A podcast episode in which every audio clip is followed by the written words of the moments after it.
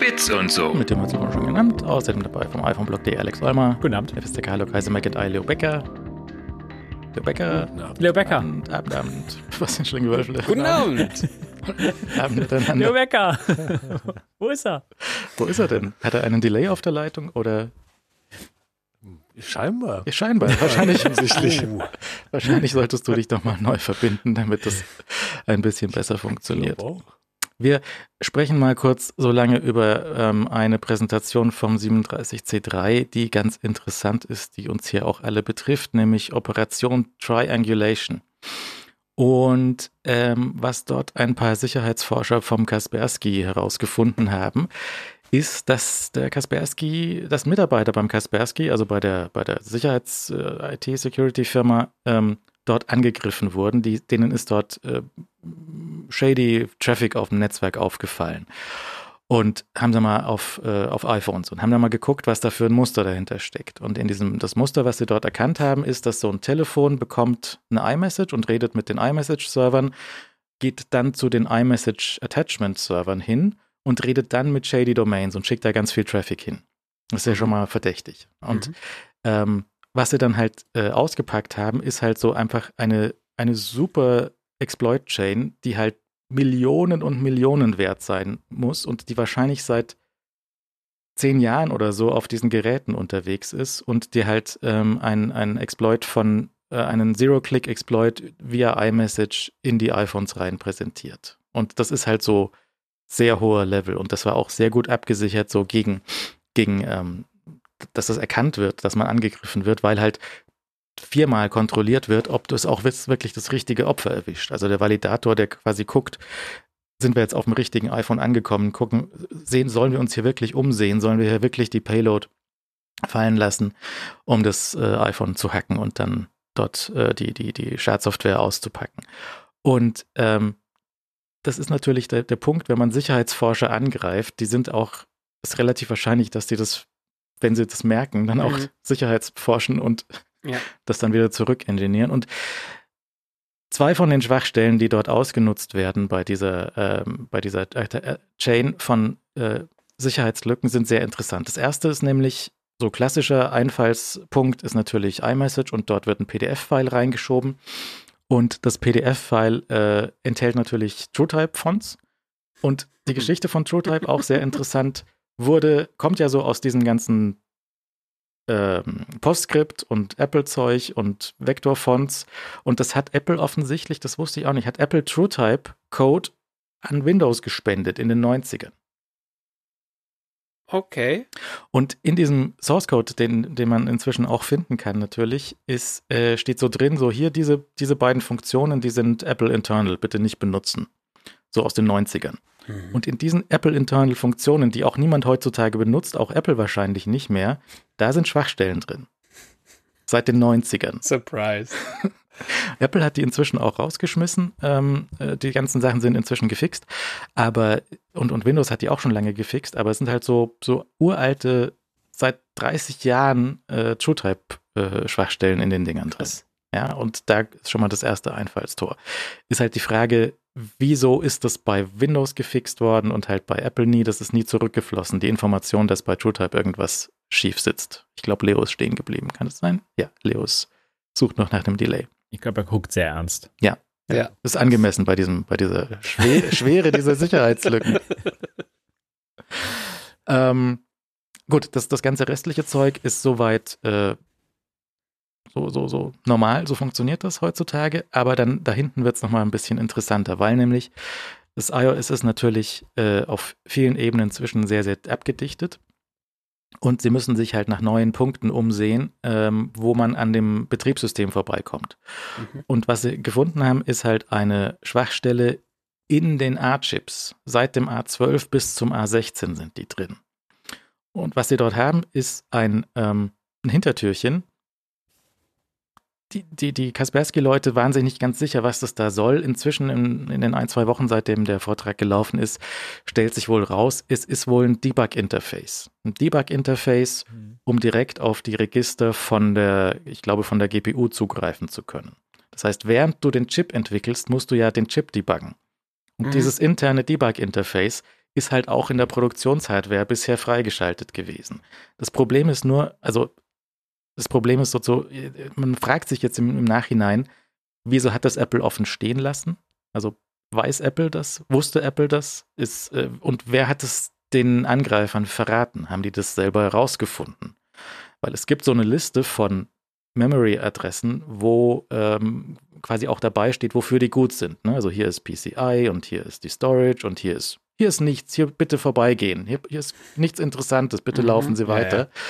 Ähm, und in diesen nicht definierten Bereichen, da musst du halt einen ganz bestimmten Handshake quasi präsentieren. Da musst du eine, eine Prüf, einen Prüfhash musst du berechnen, damit du dort reingelassen wirst.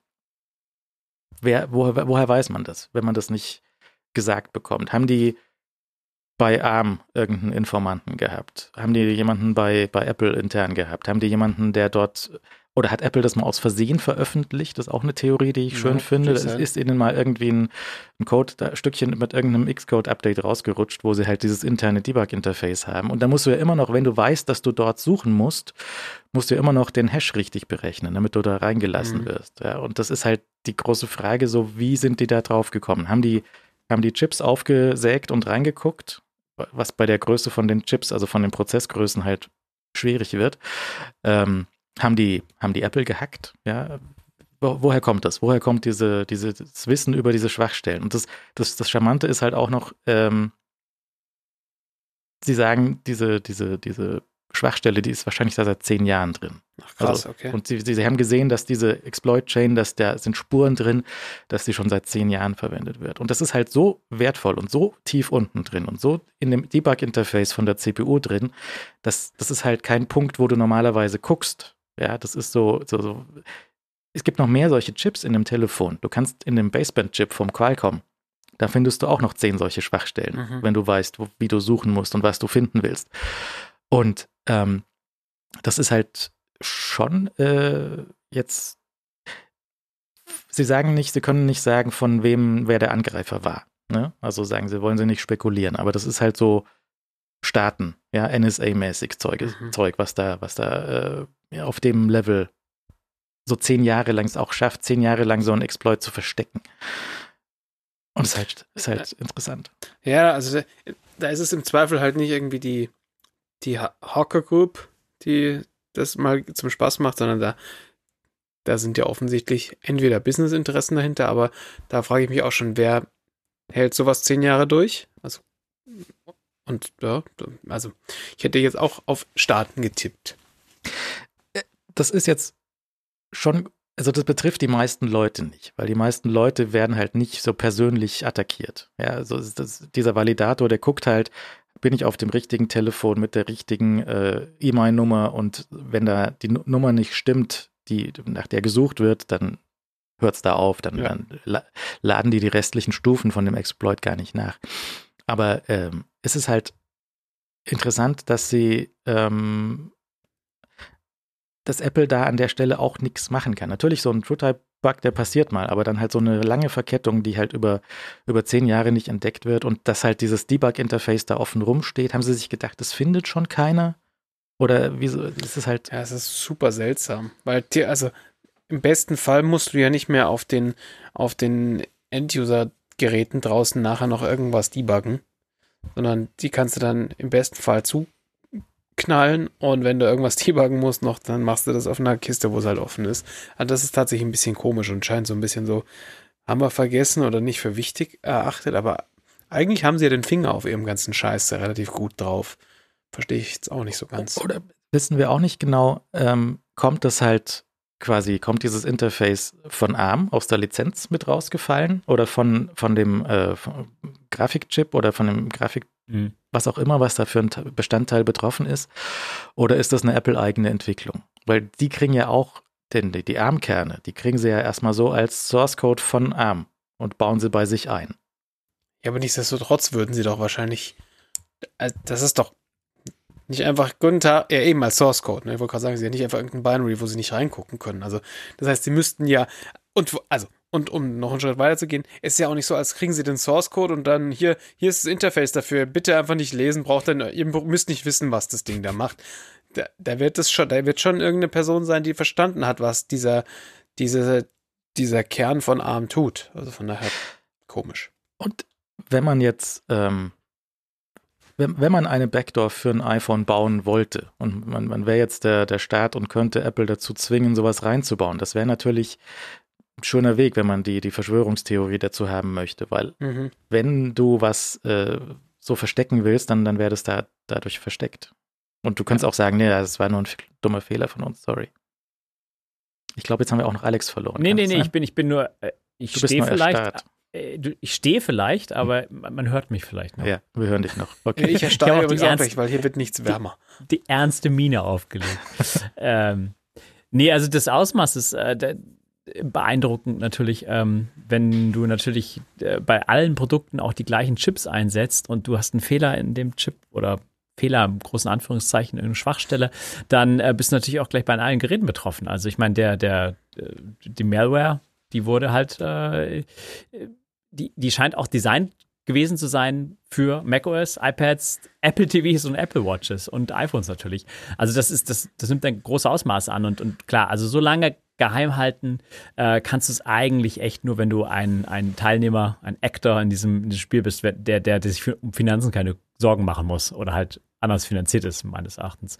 Ähm, äh, die Verschwörungstheorien, die kannst du natürlich immer anbringen und das äh, ist manchmal halt bei Verschwörungstheorien so, dass du, dass du, dass die immer vielleicht eine ge- gewisse Wahrheit enthalten könnten und sie schwer zu widerlegen ist. Ähm, ich meine, du musst halt berechnen, dass halt auch viele Leute einfach an diesem Prozess über diese lange Zeit beteiligt sind. Ne? Leute, die du, ja, die vielleicht auch mal an dem Team mitgewirkt haben, was da reingucken konnte, die jetzt schon lange nicht mehr dort dabei sind, aber trotzdem eventuell noch Wissen darüber haben. Also ich meine, vielleicht kann man daraus lernen, dass dieses Security-Team, das Apple bezahlt, äh, nicht groß genug sein kann oder halt nicht äh, g- genug Ressourcen haben kann, sondern es kann immer ausbaufähig sein. Äh, das ist natürlich äh, echt eine Erkenntnis, die, die jetzt, äh, die Apple, glaube ich, vor ein paar Jahren ernsthaft mal ernst genommen hat. Auch so mit dem das Bug Bounty Programm beispielsweise. Ich erinnere mich, dass das ja ein bisschen haarsträubend gestartet ist. Mhm. Ähm, also wirklich mit, mit, mit ganz geringen Preisen und wollte, da hat man sich irgendwie teilweise mit Auszahlung noch hat mal geknausert und solche. Ich meine, das hat man jetzt schon länger nicht mehr gehört. Ich weiß nicht, ob das immer noch so ist. Ähm, aber also das ist, was da muss, ja, ist Apple halt als große, als wirklich großer Teilnehmer natürlich auch, sollte besonders besorgt darum sein. Und ähm, wer jetzt da durch diese Exploits betroffen worden ist, glaube, kann man es, wie du richtig gesagt hast, zusammenfassen in, das wird ausgewählte Akteure äh, betroffen haben. Das wird dort, wir haben ja keinen Exploit in großer Wildbahn gesehen, der jetzt irgendwie Unbeteiligte oder irgendwelche ja, äh, Leute, Leute mit einbezogen hat, die einfach auch die nicht auszuspionieren äh, wert gewesen wäre. Daher. Es ist halt, ähm, wenn das jetzt äh, von Apple, wenn, wenn, sie- weiß nicht, wenn sie jemanden bestochen haben oder wenn sie jemanden so lange mit einem Schraubenschlüssel bearbeitet haben, bis er ihnen gesagt hat, wie das funktioniert, Mhm. ist äh, oder einen Ex-Mitarbeiter abgeworben haben oder wie auch immer. Ähm, ich, ich weiß auch nicht, könnte man, also diese, diese Tabelle, um den Hash zu berechnen, die ist jetzt, die, die, die lernt man nicht auswendig, die müsste man da schon raustragen. Das geht auch irgendwie, wenn man wollte. Ja, also wenn du da bei Apple arbeitest und die, die diese Tabelle für, den, für die Hashes kennst, dann könntest du die auch wahrscheinlich mitnehmen und das, ich weiß es nicht. Ähm, ja, aber jetzt ist das, das Loch ist halt gestopft, aber von der Sorte gibt es halt noch zehn. Ja, und das ist halt, das ist die ganzen Funkschnittstellen und die ganzen Steine, die da drin sind, da, da werden sich noch mehr solche Schwachstellen finden lassen. Und ähm, ganz dicht bekommen sie es nicht. Ja, Ja, da- nie. Aus Prinzip nie, aber sie können auch so viel versuchen, dass es halt für die allermeisten Leute schon okay ist und dann eine Stufe drüber wäre halt noch Lockdown-Mode. Sie haben leider die Frage nicht beantwortet, ob Lockdown-Mode gegen das Ding geholfen hätte, weil eigentlich sollte ja Lockdown-Mode die, Mhm. ähm, das, das Annehmen von iMessage-Anhängen erstmal blockieren. Ja, und ja, unter anderem, aber ich glaube, der Bug äh, äh, oder ja, die, der Angriffsvektor war doch bis 16.2, 6, irgend sowas. Ja. Äh, und ich, Lockdown-Mode kam doch erst mit, wahrscheinlich mit 16 oder so. Also es kann schon sein, dass das eine Überschneidung gegeben hat, aber Lockdown-Mode der existiert ja noch gar nicht so lang. Deswegen, ähm, also Und- Geräte zuvor und so weiter, die waren dann anzugreifen, weil die den Lockdown-Mode auch gar nicht gesehen haben. Ist auch interessant zu sehen, Apple hat diese Schwachstelle schon mit 16.2 oder irgendwas gefixt. Und ähm, die sind aber jetzt erst mit, mit 16.5 oder so, ähm, nee, mit, mit vor einem halben Jahr oder so sind sie erst zu Apple gegangen. Das war dann schon nach 16.2, oder? Mhm. Also hat Apple selber, Apple, Apple selbst wusste von dem Ding schon vorher. Haben es natürlich nicht veröffentlicht, wie es geht. Wenn ich das richtig, die, die Zeitleine, Mhm. äh, Zeit, Zeitlinie zu, zusammenbekomme. Und jetzt, nachdem sie die Mitteilung von äh, den Kas Kaspersky-Leuten bekommen haben, haben sie es dann nochmal rückwirkend in iOS 15 auch noch behoben. Hm. Ja. Okay. Ähm, naja, aber das, das Ding ist halt, die allermeisten Leute werden von sowas nicht betroffen, weil der Exploit viel zu wertvoll ist. Ja, du Mhm. verfeuerst nicht sowas, um irgendwem seine 1000 Euro vom Bankkonto zu Ja. stehlen, sondern du verfeuerst sowas, wenn du wirklich so Staatsgeheimnisse oder irgendwie Industriespionage betreiben willst oder was auch immer. Ja, also hochwertige Ziele tatsächlich ähm, finden möchtest. Und ähm, ist, ist es dann halt für normale User ist es dann halt quasi gut genug. Ja, weil du hast keine Industriegeheimnisse, du hast, bei dir gibt es nicht viel zu stehlen, so bei, bei Masse von den Usern. Ja, gut, aber die ziehen natürlich am gleichen Strang so ein bisschen. Also äh, auch wenn du, äh, wenn du iPhone-Normalbenutzer bist, ja, der, bei dem es vielleicht nicht irgendwie, bei dem es nur ein Bankkonto leer zu räumen gäbe, äh, dann kriegst du ja durchaus die ganze Expertise, die in die Weiterentwicklung vom System fließt und die, die Exploits, die auch dann für ähm, Angriffsziele ausgerufen werden, die dann irgendwie staatlich motiviert sind, etc. Also das ist natürlich das, das, das Benefit der Plattform. Also du bleibst nicht irgendwie auf deinem Low-Level, sondern du ziehst du aufs Pro-Level mit als normaler Benutzer. Aber ähm, de deswegen der, der Lockdown-Modus ist da vielleicht die einzige, ein, eins der wenigen Unterscheidungskriterien, wo du wirklich entscheiden kannst, das Gerät halt komplett oder halt das Gerät mehr abzusichern, als es ein Normalnutzer möchte, weil das ist natürlich der Lockdown-Mode und ich habe den auch nicht in Verwendung, weil das ist natürlich ein Kompromiss, den du eingehst zwischen äh, Sicherheit und Komfort, ne? Also du hast, hast dann, also ich meine, erzähl mal Leuten, dass sie keine iMessage Attachments mehr öffnen können oder halt da irgendwie doppelt um Anklicken gebeten werden oder also das, das ist halt ist halt unkomfortabel dann halt auch. Und das ist immer diese Balance, die man finden muss. Und ähm, der Lockdown-Mode ist interessant einfach und dem ist auch zu applaudieren, weil der macht halt für eine gewisse Kundschaft einfach auch Sinn, den vielleicht zu aktivieren. Und der wird sicherlich auch weiterentwickelt die nächsten Jahre, hoffe ich doch, weil äh, iPhones sind halt ja, werden halt benutzt von normalen Leuten, aber halt auch von Leuten, die einfach ja in Bereichen arbeiten, wo diese erhöhte Sicherheit auch notwendig ist. Jetzt ist bei dem Ding noch interessant, ähm, neben den Sicherheitsschwachstellen, was dann eben die Angreifer auf dem Telefon machen. Weil zum einen machen sie, ähm, Leo ist wieder da, guten Abend. Wir hören dich noch nicht. Wir hören dich noch nicht. Ähm, die, äh, was sie zum einen machen, ist nur Audio und Video aufzuzeichnen, die Kamera und das Mikrofon laufen zu lassen, wenn das Telefon schläft. Also wenn der Bildschirm aus ist, damit die Gefahr geringer ist, dass da irgendwas auf dem Bildschirm hochpoppt, Mhm. was der User sehen könnte. Also ich weiß auch nicht, ob die an dem, an dem gelben Licht vorbeikommen, weil das wäre ja auf dem Always-On-Display wäre dann ja auch der gelbe Punkt fürs, fürs Mikrofon äh, oder die Kamera sichtbar. Ja, Ich weiß gar nicht, ja, ich weiß gar nicht, wie es im iPhone gelöst ist, ehrlich gesagt. Ich weiß halt, bei, beim MacBook soll doch explizit eine Hardware-Verbindung dann äh, ge gebrochen werden müssen. Und ähm, weiß nicht, wie das iPhone das äh, sich dagegen schützt. Ähm, ich ich habe mich mal mit macOS auseinandergesetzt, weil viele Leute auch bei, bei äh, Screen Recordings dieser gelbe Punkt oben rechts in der Ecke stört zum Beispiel. Da gibt es halt auch so Software, die greift dann den Bildschirm ab und klebt da was drüber und, äh, und, und solche, solche Späße. Also ähm, den zu vermeiden ist gar, ist gar nicht so banal. Obwohl es halt GitHub-Projekte gibt, die einfach das auch machen und so weiter. Ja, auf der anderen Seite, ich meine, du kannst natürlich, wenn du aufnehmen willst, dann und eh schon in dem Telefon drin bist, guckst du noch, ist Orientation vom Gerät so, dass das Display noch unten ist. Wenn ja, mach, was du willst. Ja. Weil das geht natürlich auch und viele Leute legen ja das Telefon andersrum hin. Das verstehe ich nicht, aber okay, ich, ich weiß, Leute machen das. äh, Leo, bist du wieder da? Ja, äh, da schon, aber ich habe das Gefühl immer noch einen ganz furchtbaren Lag und so. Jetzt klang's gut. Jetzt, die jetzt war es okay, glaube ich. Ja, okay. also ich höre euch auf jeden Fall gut und wenn, wenn das Audio gut ist, ist es Mhm. okay. Aber Video ist irgendwie bei mir völlig kaputt heute. Hm, na, wir sehen dich auch gut, also zumindest die Okay. Richtung ist in Ordnung.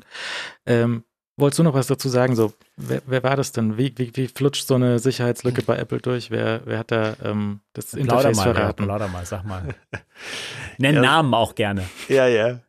Es ist natürlich, ich meine, das bietet sich natürlich an, da wildeste Verschwörungsszenarien sich auch zusammenzureimen. Und äh, man kann ja, ich meine, das war ja schon, äh, schon als die ersten Berichte die waren ja vor Monaten, kam ja zum ersten Mal äh, so, so die grobe, grobe Warnung äh, von Kaspersky, dass, dass da die entsprechenden Angriffe gefahren wurden.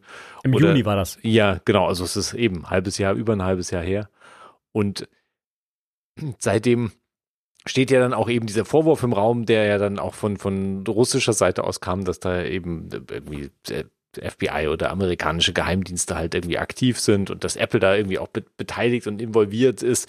Und da kannst du dir natürlich so eine riesen Verschwörungsgeschichte, kannst du dir da sicher zusammenbauen. Am, am Schluss ist es halt faszinierend, faszinierend, wie jemand in Besitz äh, von, ja, in Besitz oder in Kenntnis dieser Menge an, äh, an Exploits halt gekommen ist und sich da so ein Ding zusammengebastelt hat, was ja einfach tiefgreifend ist. Auf der anderen Seite sehen wir ja, dass äh, offensichtlich auch mit Pegasus und, und der anderen ho hochversierten Malware, die halt nun mal auch für iOS existiert, dass wenn du halt sehr fähige und extrem motivierte Entwickler hast, die da äh, tief in das System reinschauen, du ja durchaus auch Malware halt schrauben kannst, die ja, also sozusagen im Idealfall, also wenn positiv aus der Sicht des Anbieters, halt die Geräte einfach infiziert, ohne dass der Nutzer halt davon was mitbekommt und dann halt mehr oder weniger machen kann, was will, zumindest bis das iPhone halt neu gestartet wird und dann muss es halt nochmal neu infizieren. Und das ist, ist halt schon wild, dass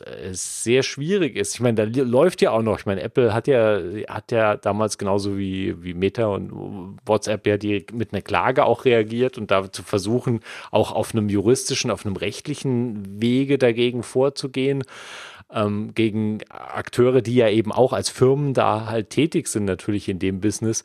Aber bei dieser Kaspersky-Geschichte jetzt ist es ja nochmal eine ganz wilde andere Nummer, wo wir eigentlich noch, noch praktisch gar nichts halt richtig zu wissen. Hm.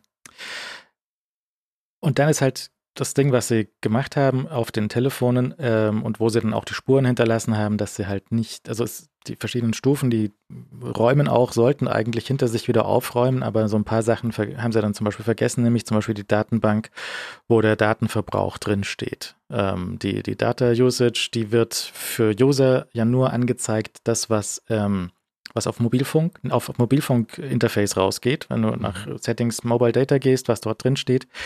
Diese Datenbank, die gibt's aber auch für Wi-Fi-Verbrauch, die wird aber nicht für äh, User angezeigt, sondern die musst du dann aus dem Backup rausziehen und im Backup siehst du dann, dass eben äh, ein Prozess, der in iOS zwar existiert, aber schon lange nicht mehr benutzt wird, Backup Agent, ähm, dass der halt sehr viel Wi-Fi-Daten verbraucht hat. Und das, das ist eine Spur, die sie zum Beispiel hinterlassen haben. Und jetzt können sie aber auch nicht dieses Telefon zum Beispiel die komplette Fotomediathek in die Wolke hochschieben lassen, weil da ist es auch sehr viel uninteressantes Zeug sicherlich dabei. Aber sie benutzen halt die, äh, das Tagging, was das iPhone gemacht hat auf den Fotos.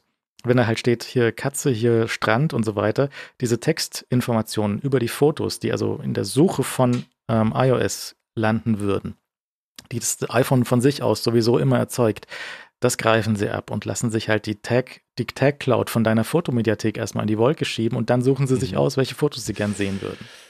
Ja, es ist schon cle- clever und beunruhigend in vielerlei Hinsicht. Also hat halt das iPhone und die Fotos-App hat halt äh, Vorarbeit geleistet für den Angreifer, der sich dann die interessanten Fotos rausziehen kann. Dann steht halt in dem Foto steht halt ein Dokument und wenn der Hm. wenn der ähm, Tim Cook Fotos macht von irgendwelchen hochgeheimen Apple-Dokumenten, dann Ja, steht das ja. da halt, ist ein Dokument. Ja, mach mal. Ich meine, selbst, ich meine, auch Apple könnte man so super ausspionieren, weil Tim Cook Mhm. hat ein iPhone und auf dem iPhone sind sicherlich sehr interessante Sachen drauf. Ja, ja, ja. Ich meine, das ist ja auch so eine Diskussion, die wir schon öfters hatten. Ich meine, hat, hat Tim Cook einfach ein normales iPhone? ne? Oder ja, was, was, was wird ihm da geraten? Was ist da seine Strategie? Ja. Ähm, und wie wird das zusätzlich in irgendeiner Form abgesichert? Ist eine faszinierende, faszinierende Geschichte, in die wir absolut bis jetzt absolut noch keinen Einblick bekommen haben. Da hat ich zumindest äh, meines Wissens nach sich Apple auch nie zu geäußert, ob sie irgendwie für ihre oberste Führungsriege, Board of Directors oder irgendwelche Mhm. Geheimprojekte, für die Apple ja sowieso nicht spricht, ähm, dann natürlich besonders, besondere Vorkehrungen treffen, was halt auch die Geräte von Mitarbeitern angeht. Man sollte es eigentlich meinen bei einer Firma von der Riesengröße. Aber es ist halt auch so, würdest du Apple angreifen und dann Exploit damit verbrennen, weil die haben eher die Möglichkeit, den wirklich Ja, zu erkennen, was da los ist. Ja, ich meine, kommt natürlich dann drauf an, was du da am Schluss bei rausholen willst. Weil ich meine, was, ja, ja, also ich meine, Tim Cook, ich weiß nicht, ob Tim Cooks Fotos wirklich so das optimalste Ziel für so einen Ultra-Exploit ja. sind. Also ich meine, was, was willst du da rausziehen? Dann siehst du vielleicht, wie er seine, seine Abendroutine mit der Vision Pro macht. Ja. Aber ich meine, das ist ja kein Geld wert. Also oder wer weiß, also aber eine andere Art von Geld als die, die du vielleicht möchtest, wenn du diese Form von Angriffen fährst. Ja, aber ist, wenn du jetzt, jetzt rein theoretisch, ja, keiner, keinerlei, ähm, aber wenn du jetzt so irgend, aus, aus irgendeinem Land kommst und bisher Telefone herstellst und möchtest demnächst auch Autos herstellen, zum Beispiel. Hm. Und dann willst du ja wissen, was bei dem Autoprojekt bei Apple los ist. Vielleicht lohnt sich das ja, da rumzuspionieren. Suchst du dir raus, wer jetzt der, der leitende Angestellte für ähm, das Autoprojekt bei Apple ist. Das App wechselt ja auch alle paar Wochen. Ja, es ist nicht so einfach, die äh, da, da auszuspionieren. Es gibt so eine Apple Note bei Tim Cook. Wer ist eigentlich Leiter des Titan-Projekts? Und dann machst du dem halt vielleicht das Telefon auf und findest halt irgendwelche alten Zeichnungen von Johnny oder so. Ich weiß. Mm. Ja, das Lustige ist ja, also es gibt ja das sehr lustige Obama-Interview. Ähm, ich weiß gar nicht, bei wem, bei hier Late Night Talkshow das war, aber da war Obama ist doch mit einem Blackberry gestartet, wenn ihr euch hier mhm. entsinnen könnt. Und Blackberry war damals so die heiße Nummer und das ist äh, vom äh, höchste Sicherheitsstufe abgesichert und so weiter. Und dann hat er ein iPhone irgendwann bekommen und er hat sich sehr gefreut, hat er gesagt. Endlich ein modernes Smartphone und so weiter. Dann hat er dieses Smartphone in Betrieb genommen und keine Foto ab keine, keine Kamera ab. irgendwie so, es war so ein glorifizierter MP3-Player, die Musik abging irgendwie. Und er sagt, naja, so, so, stolz ist er jetzt auch nicht drauf, hat er gesagt. ähm, ja, und, und klar, ich, ich meine, vieles funktioniert sicherlich auch nach dem Prinzip so, ähm, wir sagen einfach, oder es gibt nur gewisse Stellen, die wissen einfach, was auf diesem Telefon überhaupt geht. So, dass man überhaupt das nicht, nicht, nicht preisgibt, also wie die ab, gesichert sind oder ob die irgendwie was da verboten ist und so weiter, um halt auch ja dann Angriffsszenarien auszuschließen. Und ist ja auch lustig, zum Beispiel, dass das Ding natürlich so wie viele andere Schadsoftware auch guckt, ob auf dem ähm, Telefon halt irgendwie Sachen laufen, die es wahrscheinlich machen würden, entdeckt zu werden. Also sprich, läuft ein VPN, dann mache ich vielleicht nicht so viel Käse. Läuft äh, ein Jailbreak und Cydia, dann halte ich mal die Füße still.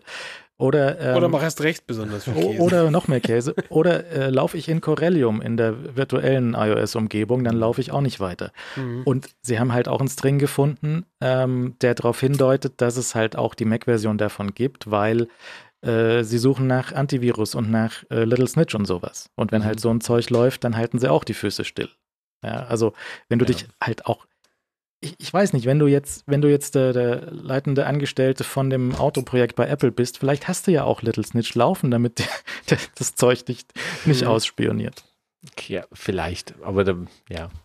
Also aber dann, also dann ist, ist ja wirklich ja. die Menge der Leute, die du targeten würdest, die ist ja wirklich ausschließlich noch innerhalb von, von Apple zu finden. Also weil wen, also come on, ganz im Ernst, wen willst du denn ausspionieren, der den Mac benutzt?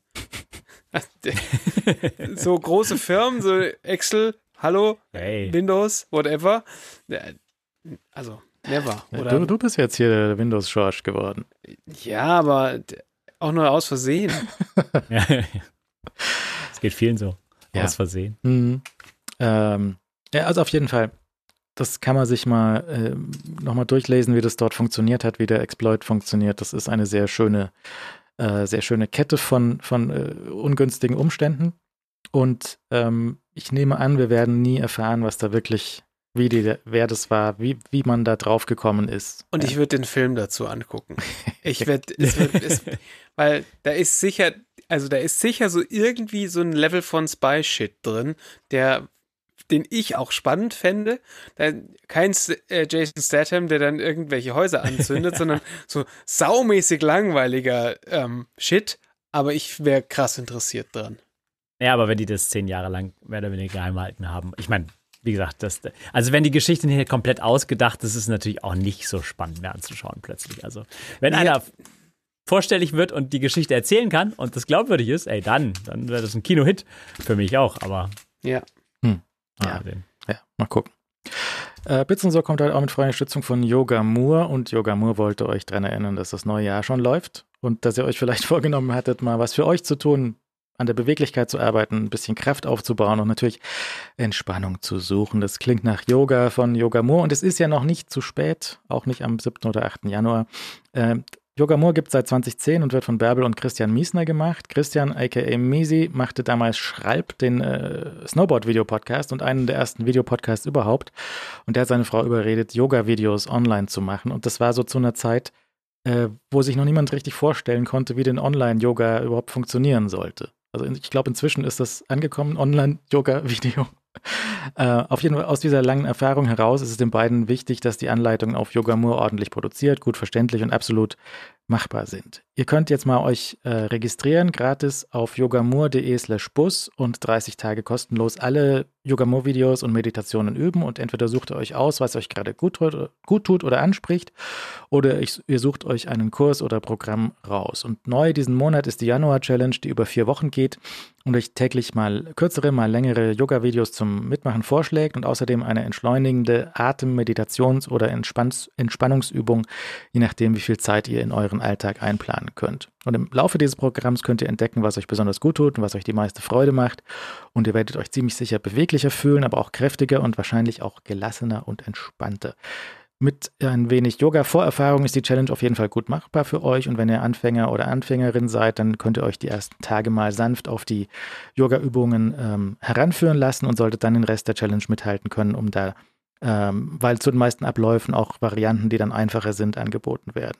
Und natürlich gibt es auch einen speziellen Kurs für Yoga-Neulinge. Könnt 30 Tage gratis und unverbindlich ausprobieren. yogamur.de slash Bus. Link ist in den Show Notes. Herzlichen Dank an Yogamur für die Unterstützung. So. Ähm, was hatten wir noch? Gerüchtelage, also Vor, Vorschau auf das, auf das Jahr 2024, glaube ich. Wie sieht das denn aus? Apple Auto oder eher nicht? Ich glaube, da können wir klar sagen, nein. Das wäre doch gerade im Markt. ja, ja, ja, nicht nur du, Leo. Nur du.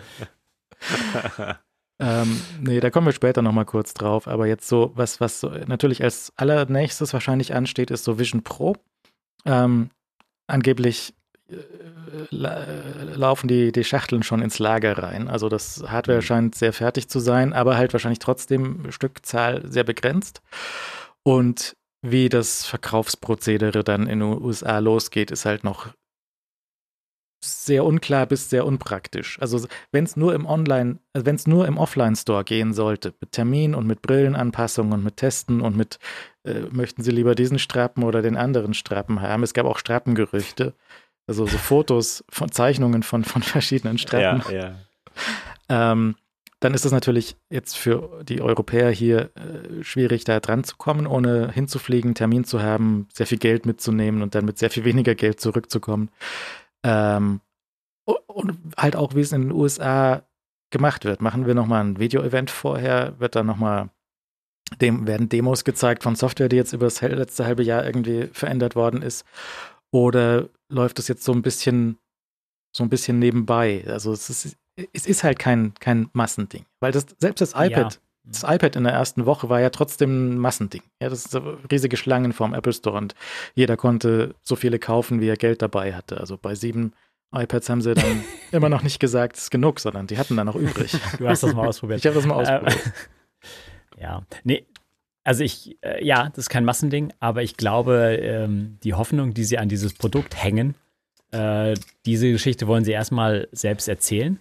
Also Apple hat ja immer die Option, zu verschiedenen Presseinstitutionen zu gehen und den Sachen zu geben und dann darüber schreiben zu lassen zu einer bestimmten Deadline. Aber das ist eine Geschichte, die wollen sie selbst erzählen und ich glaube, die ist ihnen wichtig genug, dass die das ähm, nochmal groß aufhängen. Also ich kann mir, es sind so viele unbeantwortete Fragen und, und ich glaube einfach da, das, äh, das, können, das können sie nicht einfach so von alleine lassen. Selbst wenn das super klein startet. Also das ist, ähm, das ist eine Möglichkeit, äh, nochmal einfach ihre Geschichte zu erzählen und äh, da, zu diesem ersten Produkt.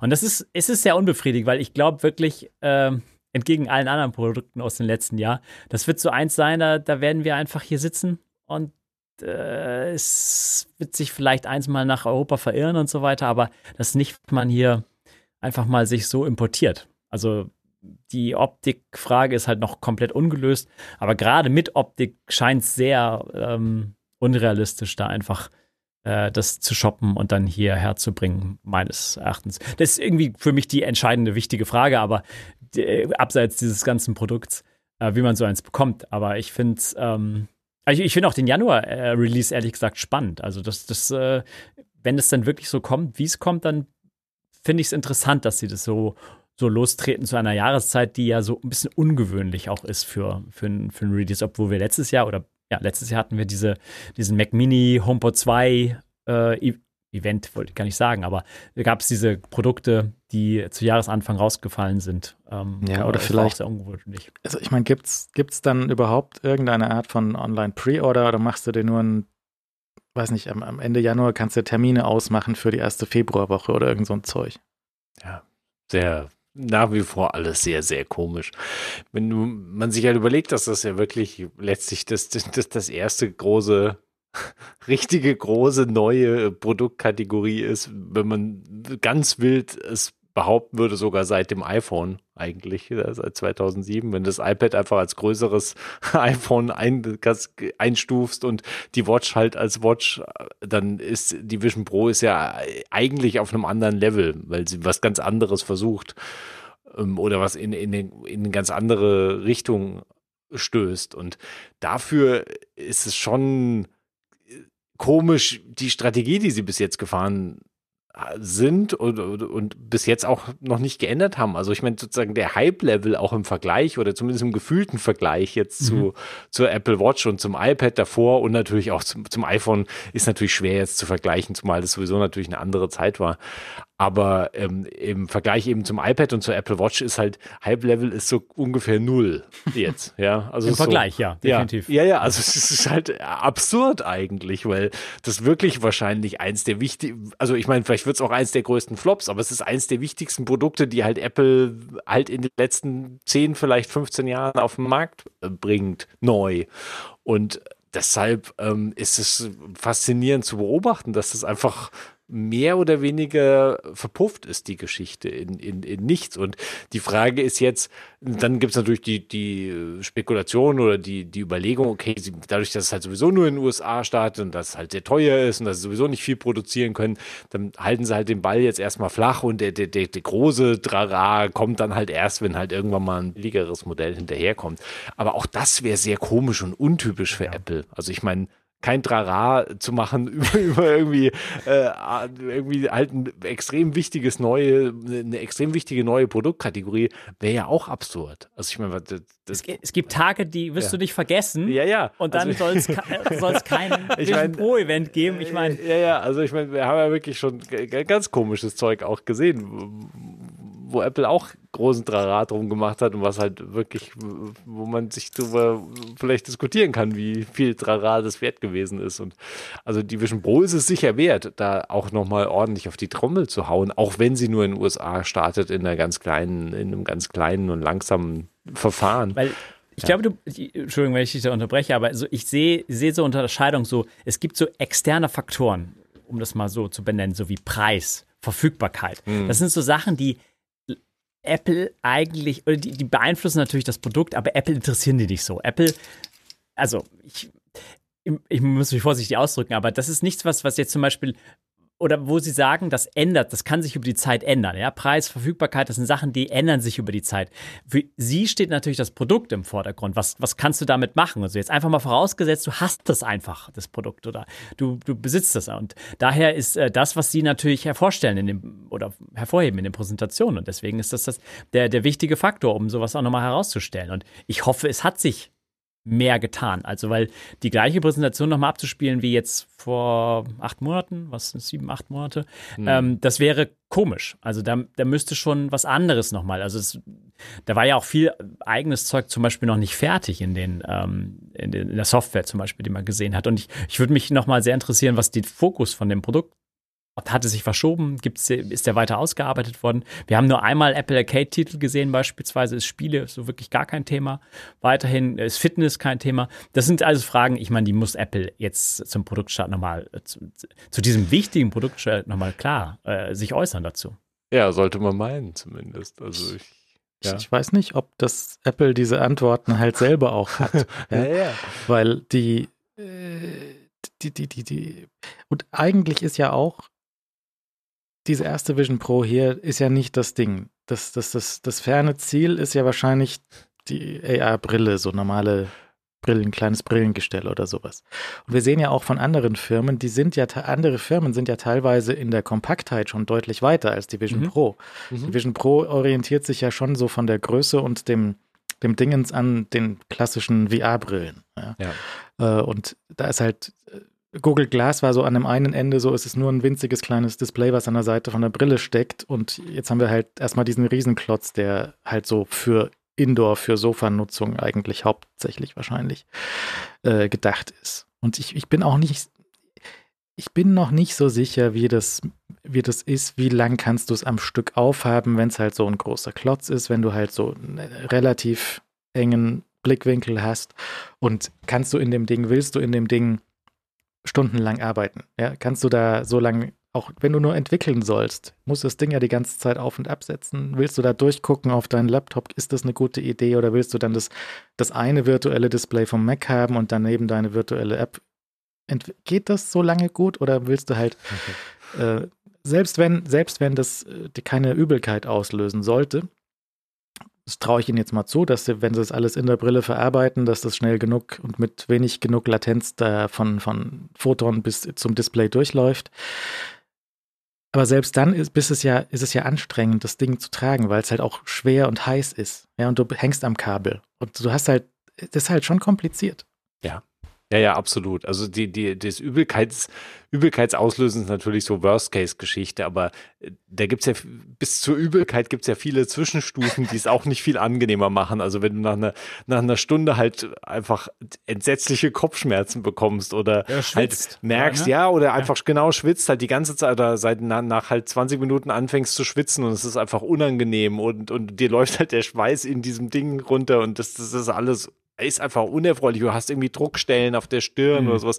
Ich meine, all das sind ja Sachen, die sie ganz offensichtlich mit der richtigen Anpassung und mit so einem langen Prozedere, das halt zu diesem Setup-Prozess gehören wird, wahrscheinlich mäßigen wollen, auch halt eben Korrekturgläser und alles halt so, an, so angepasst wie möglich halt hinzubekommen.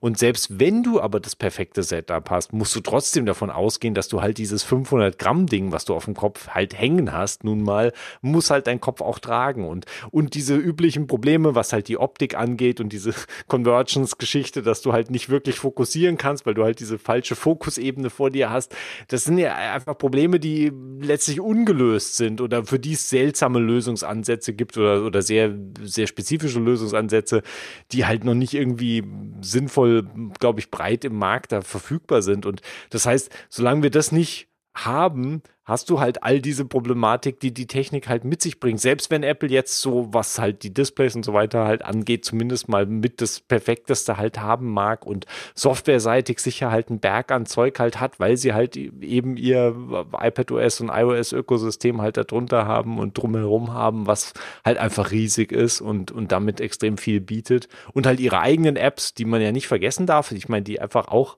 einfach halt ein super Basisangebot einfach sind, das halt dann da ist. Du hast halt diese Brille, ziehst sie auf und du bist halt einfach da, wo du vorher am iPhone warst, wo du auf dem iPad warst, wo du auf dem Mac warst. Das ist halt natürlich was, was schon fantastisch ist, wenn du in diesem Ökosystem sowieso drin bist. Mich interessiert halt die Wette, die sie eingehen. Und die Wette ist ja ganz klar, das ist jetzt ein Produkt wahrscheinlich so für die nächsten fünf Jahre, fürs nächste Jahrzehnt, äh, wo Apple einfach nicht die Zukunft von schmalen Brillengestellen, so äh, Meta-Ray-Ban Brillen sieht, sondern halt irgendwie sein, sein Headset, ein wirkliches Headset noch sieht, ja. Mit all den Abstrichen und mit den Pluspunkten, die man den, dem Gerät dann anhaften kann. Und das ist halt eine Wette, die gehen sie jetzt ein. Und ich meine, die, ich meine, es ist absehbar, dass sich das alles weiterentwickelt, dass es eine nicht non, eine nicht Pro-Version gibt, äh, etc. Aber sie gehen jetzt erstmal die Wette ein, dass so ein Headset für die nächsten Jahre erstmal der richtige Schritt ist. Und äh, das ist eine spannende Wette, weil der sind sie sich, glaube ich, bewusst. Ich meine, Apple wird immer nachgesagt, sie sind zu spät, Apple ist zu früh. Das ist äh, je nachdem, wie du es zurechtlegst. Ja, da gibt es immer äh, ganz tolle Artikel, die man darüber schreiben kann, wie verspätet Apple ist. Ähm, äh, aber die, die, die Wette, die haben sie jetzt äh, letztes Jahr offengelegt und jetzt äh, schieben sie scheinbar dann Tatsachen nach. Tatsache, tatsächlich Anfang des Jahres, was immer betont wurde.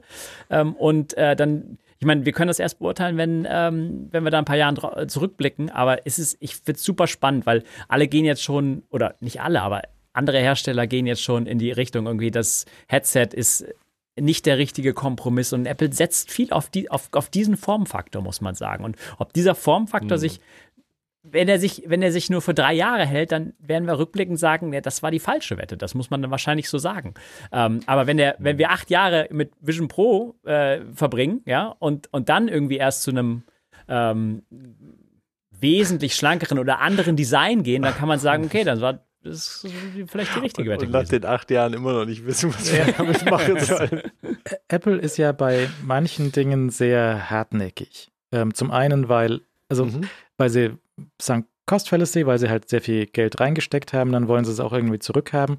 Und zum anderen, dass, dass sie halt einfach auch gerne Sachen verkaufen und Geld verdienen. Und es muss ja nicht sinnvoll sein. Ja, also so wie das iPad zum Beispiel. Das ist halt größtenteils nicht besonders sinnvoll, aber Leute kaufen das. Und deswegen machen sie das weiter. Ja, also du wirst ja nicht, du wirst ja nicht irgendein Produkt einstellen, nur weil es sinnlos ist. Ja, wenn es Leute kaufen, dann ist es sinnvoll, weil das Ziel ist nur Geld verdienen. Und Mm. Weltherrschaft an sich reißen, wenn es zufällig passiert, wie beim iPhone, dann ist es auch recht. Ja, beschwert sich auch niemand, weil wenn du die Weltherrschaft an dich gerissen hast und dein, dein, dein Würgegriff um die 30 Prozent äh, so lange wie möglich festhältst, dann verdienst du einfach Geld. Sie machen sich, sie wissen ja, also Apple weiß ja auch, dass sie die 30 Prozent früher oder später in Europa und USA abgenommen bekommen. Aber bis es soweit ist, kassieren sie den natürlich weiter ein. Ja, die sagen ja nicht, ach, ihr wollt uns das abnehmen, ja, dann, dann lassen wir es jetzt. Okay. Sie sagen ja, nee, wir schicken die Anwälte los. Die Anwälte kosten so viel Milliarden im Jahr. Wir machen aber das Doppelte in 30 Prozent umsetzen. Also machen wir das mit den Anwälten und wehren uns Macht mit Sinn. Händen und Füßen. Ähm, und ich nehme auch an, dass sie jetzt, sie werden jetzt erstmal diese sehr teure Brille verkaufen und mit großem Aufwand die verkaufen und vielleicht wird es irgendwann schmaler und leichter und weniger Außendisplay und vielleicht ähm, kriegen sie irgendwann wirklich die Optik durchsichtig, dass du wirklich nicht ein, durch Kameras durchschaust, sondern irgendwie durch Magie Licht umlenken kannst und dann das reingespiegelt bekommst von mir aus, okay. Weiß noch nicht wie, aber vielleicht irgendwann. Äh, und selbst dann muss das Ding nicht besonders sinnvoll sein, wenn es halt für eine gewisse Nische tatsächlich sinnvoll ist, wie jetzt zum Beispiel äh, iPad sehr sinnvoll ist, wenn du den Stift benutzen willst und zeichnen möchtest oder wenn du Notizen machen möchtest an der Uni oder in der Schule, wie, wie auch immer, dann ist es ja tatsächlich sinnvoll, aber dann ist es weiterhin nur eine Ergänzung zu einem richtigen Computer und dem, dem mobilen Gerät, halt dem iPhone. Ich habe eine Anwendung gesehen von der, von der Facebook Ray-Ban-Brille, die mich sehr überzeugt hat, dass das wahrscheinlich einfach so aus, aus, als Selfie-Kamera fantastisch ist, weil wenn wenn Leute so ein bisschen zu selbstverliebt sind und die ganze Zeit halt Selfies vorm Spiegel machen, wie super das mit dieser Brille ist. Ja, Ja? gut. Das, äh, und das war tatsächlich auch, ich habe so ein, so ein Videoschnipsel irgendwo gesehen, das war halt tatsächlich auch noch ordentlich stabilisiert. Also es ist nicht mehr dieses Gewackel wie mit, mit bisher mit solchen Brillenkameras. Mhm. Und dann, dann sieht das halt tatsächlich, ist halt wie gemacht für Instagram offensichtlich. Ja, weil Mhm. ein bisschen zu sehr selbstverliebt, immer vorm Spiegel, Instagram. Es ist einfach so Hand in Hand. Ja, das, Basti, du kannst da gerne noch Gut, was dass zu ich sagen auf als mich geschnitten Instagram-Profi. ähm, die, äh, wir, wir stehen wieder äh, lustig im Hm. Bild herum. Ähm, Ja. Die, äh, äh, das ist ja, das schließt diese Wette ein, ne? Diese Wette schließt ein. Ähm, seid ihr noch da? Mhm. Sonst Ja, ja sonst wir hören. da wir steht jetzt lauschen. alles, glaub nicht, wenn ich, nun nicht, dass ich, dass ich hier minutenlang erzähle und keiner bremst mich. Ähm, die, die Wette schließt das ein, dass, dass die Funktionalität und dieser Funktionsumfang auch so gewollt wird. Ne? Wenn sich durchsetzt, dass Leute damit nur irgendwie Bilder knipsen wollen, äh, so Meta, Ray, Band, äh, Sonnenbrillen-Style, Mhm. ja, dann, dann, dann, dann kann sowas halt, dann kann diese Wette ebenfalls schieflaufen. Weil das ist, das ist ein großer Punkt. Also ich, ich stoße mich an Timos Definition von Nützlichkeit, natürlich, aber, äh, aber die- es ist, die Wette schließt nicht nur den Formfaktor ein, sondern natürlich auch den Funktionsumfang. Und ähm, da bin ich, äh, da, da da bin ich extrem gespannt drauf, weil das ist eine große Wette, wie gesagt. Nee, aber die Wette ist doch relativ einfach an der Stelle zu machen, weil du, was, was willst du denn machen als Apple? Ihr drei seid jetzt Brillenträger, aber wenn jetzt Apple sagt, Tach, guck mal, ähm, hier ist unsere, sind unsere neue, ist unsere neue Vision Brille, die wirklich eine Brille ist und ein Display reingeklöppelt ist und die gibt's äh, in Gold und in Silber und in Alu Ja. in genau der gleichen Form wie eine, wie eine Apple Watch. Äh, und that's it, deal with it. Also ist das, Werdet ihr jetzt da cool mit und sagt, naja, dann nehme ich die, weil ich habe schon das Gefühl, im Vergleich zu Uhr oder einem Telefon ist die Brille bei Menschen schon et etwas sehr, sehr elementar Wichtiges, wo Menschen sich genau aussuchen, wie die auszusehen hat. Und da, also du kannst ja auch als Apple nicht hingehen und sagen, na, jetzt machen wir halt mit jedem Hersteller da draußen, oder der Hersteller ist es ja am Schluss nur einer, aber mit jeder Brand da draußen äh, machen wir jetzt einen Deal und dann kannst du dir eine Ray-Ban und eine Job und eine weiß ich nicht was Brille klicken äh, mit einem Apple-Display drin. Ja, aber, aber also Display ist natürlich wieder ein Feature, ja. Das, Ja. Ich meine, das kann halt, also die Wette von Apple hätte auch ausfallen können, so wir shoppen uns mal Ray-Ban so, und Marke muss mal keine großen Umstände machen irgendwie und wir bauen da einfach unsere Kameras zum Beispiel ein, ja. Wir, wir machen da geile Fotos. Es ist einfach, jetzt sind wir Kamerahersteller wirklich auch in einem anderen Gerät außer, also ich meine, wir sind Kamerahersteller in allen Geräten, ja. Die haben im Mac, im iPad, äh, bis auf die Apple Watch sitzt ja in allem ähm, Apples Kamera. Aber das wäre halt eine Wette, so wir machen einfach eine Brille. Leute wollen einfach Fotos knipsen von ihrer Perspektive aus. Ey, aber damit erzählst du ja keine Geschichte. Ja, nee, ich, ich, sag, ich sag nur, das ist halt ein anderer, anderer Anwendungsfall. Du, Ja. Diese Vision Pro ist so konzipiert, halt wie als, als, als Monster, das alles kann. Das ist Computer ersetzt, das ersetzt iPads, eventuell irgendwie mal iPhones und so. Also das ist Apple TV sofort ersetzt. Das ist sehr spannend einfach, dass sie diese Funktionsumfang gewählt haben, finde ich. Ich bin ja auf das iPad unter anderem auch so, ähm, so enttäuscht. Ich bin vom iPad so enttäuscht, weil sie es zu hoch aufgehängt haben. Die, die Story, die sie erzählt haben, dein neuer nächster Computer ist kein Computer. Und das war Das halt richtig. Käse. Ja. Und äh, Ja. des- deswegen bin ich halt noch mehr enttäuscht. Wenn sie gesagt hätten, okay, das ist ein großes iPhone und deine Lieblings-Apps und alles hast du hier einfach in größer und geiler. und so ein Safari fürs Sofa. Hey, viel Spaß. Super gut. Das Ja, wäre viel besser und viel ehrlicher gewesen. Aber war das nicht äh, Steves äh, ursprüngliche Präsentation? Ich meine, er Ja, saß einfach in seinem verdammten Ja. Stuhl, Sessel. Steve und, sehr gut. Und, Steve und surft, hat surft einfach und sagte, hey, ist cool, einfach rumzusitzen und zu surfen, während mir Millionen Leute zuschauen. Ja, bei Ja. Steve habe ich kein Problem gehabt. Das kam erst danach, dass sie gesagt haben, der neue nächste Computer ist kein. Computer. Und da haben sie übertrieben und das war zu viel versprochen, haben sie nicht gehalten. Und ähm, sie hätten da mehr machen können, aber sie waren ja zufrieden mit, wir bringen jedes Jahr ein neues Gerät raus, es hat ein schöneres Display und es ist, äh, hat irgendwie äh, weniger, weniger Rand am Rand. Und das war es dann aber auch.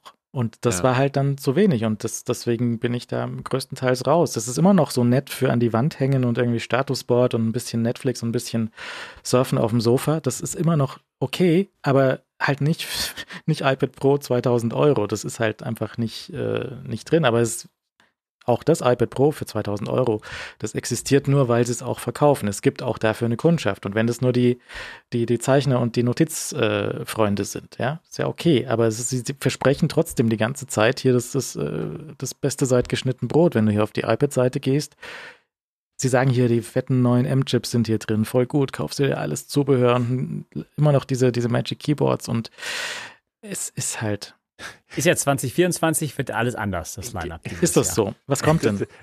Ich prognostiziere jetzt schon, dass das Line-Up überhaupt nicht anders wird, sondern sich sehr genau in diesem bisherigen Rahmen weiter bewegen wird. Es ist ja letztendlich auch so ein bisschen, also ich meine, German hat geschrieben, dass sie das Line-Up ähm, gerade ziehen, aber dann hat er beschrieben, was da für Geräte drin sein Was sollen. es noch konfuser wird als vorher.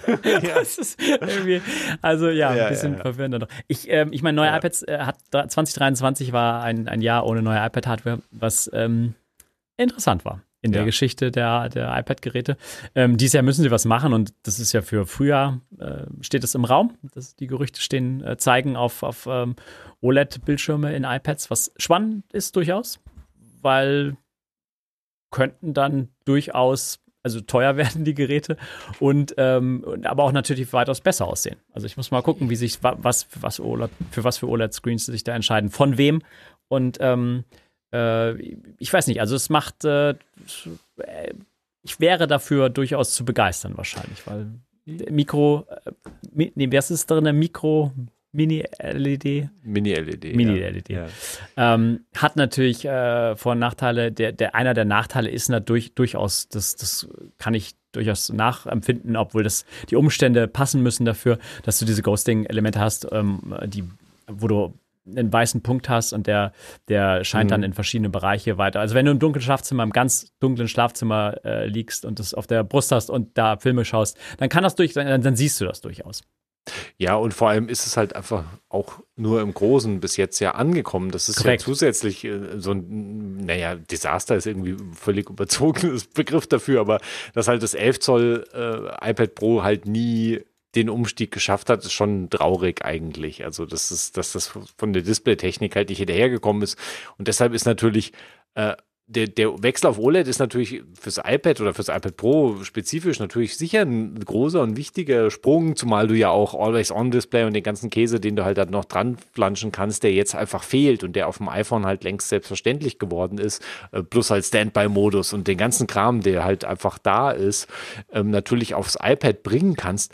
Aber auf der anderen Seite, ähm, ich meine, das ändert halt am iPad nichts. Also ich meine, iPad Pro mit Ist OLED richtig. so, okay, ist cool, aber ich meine, erstens werden die wahrscheinlich sehr teuer sein und zweitens ist es halt einfach immer noch dasselbe iPad wie 2023, wo nichts passiert ist, wie 2022, wie 2021, wie 2020 und so weiter.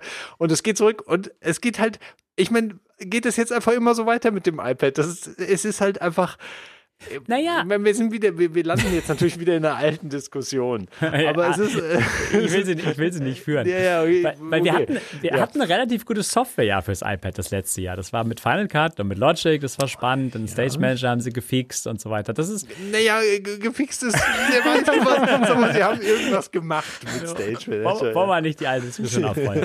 Wollen wir wirklich nicht, weil ich habe gehört, es, hier versteckt sich ein, ein geheimer äh, Stage Manager-Lover.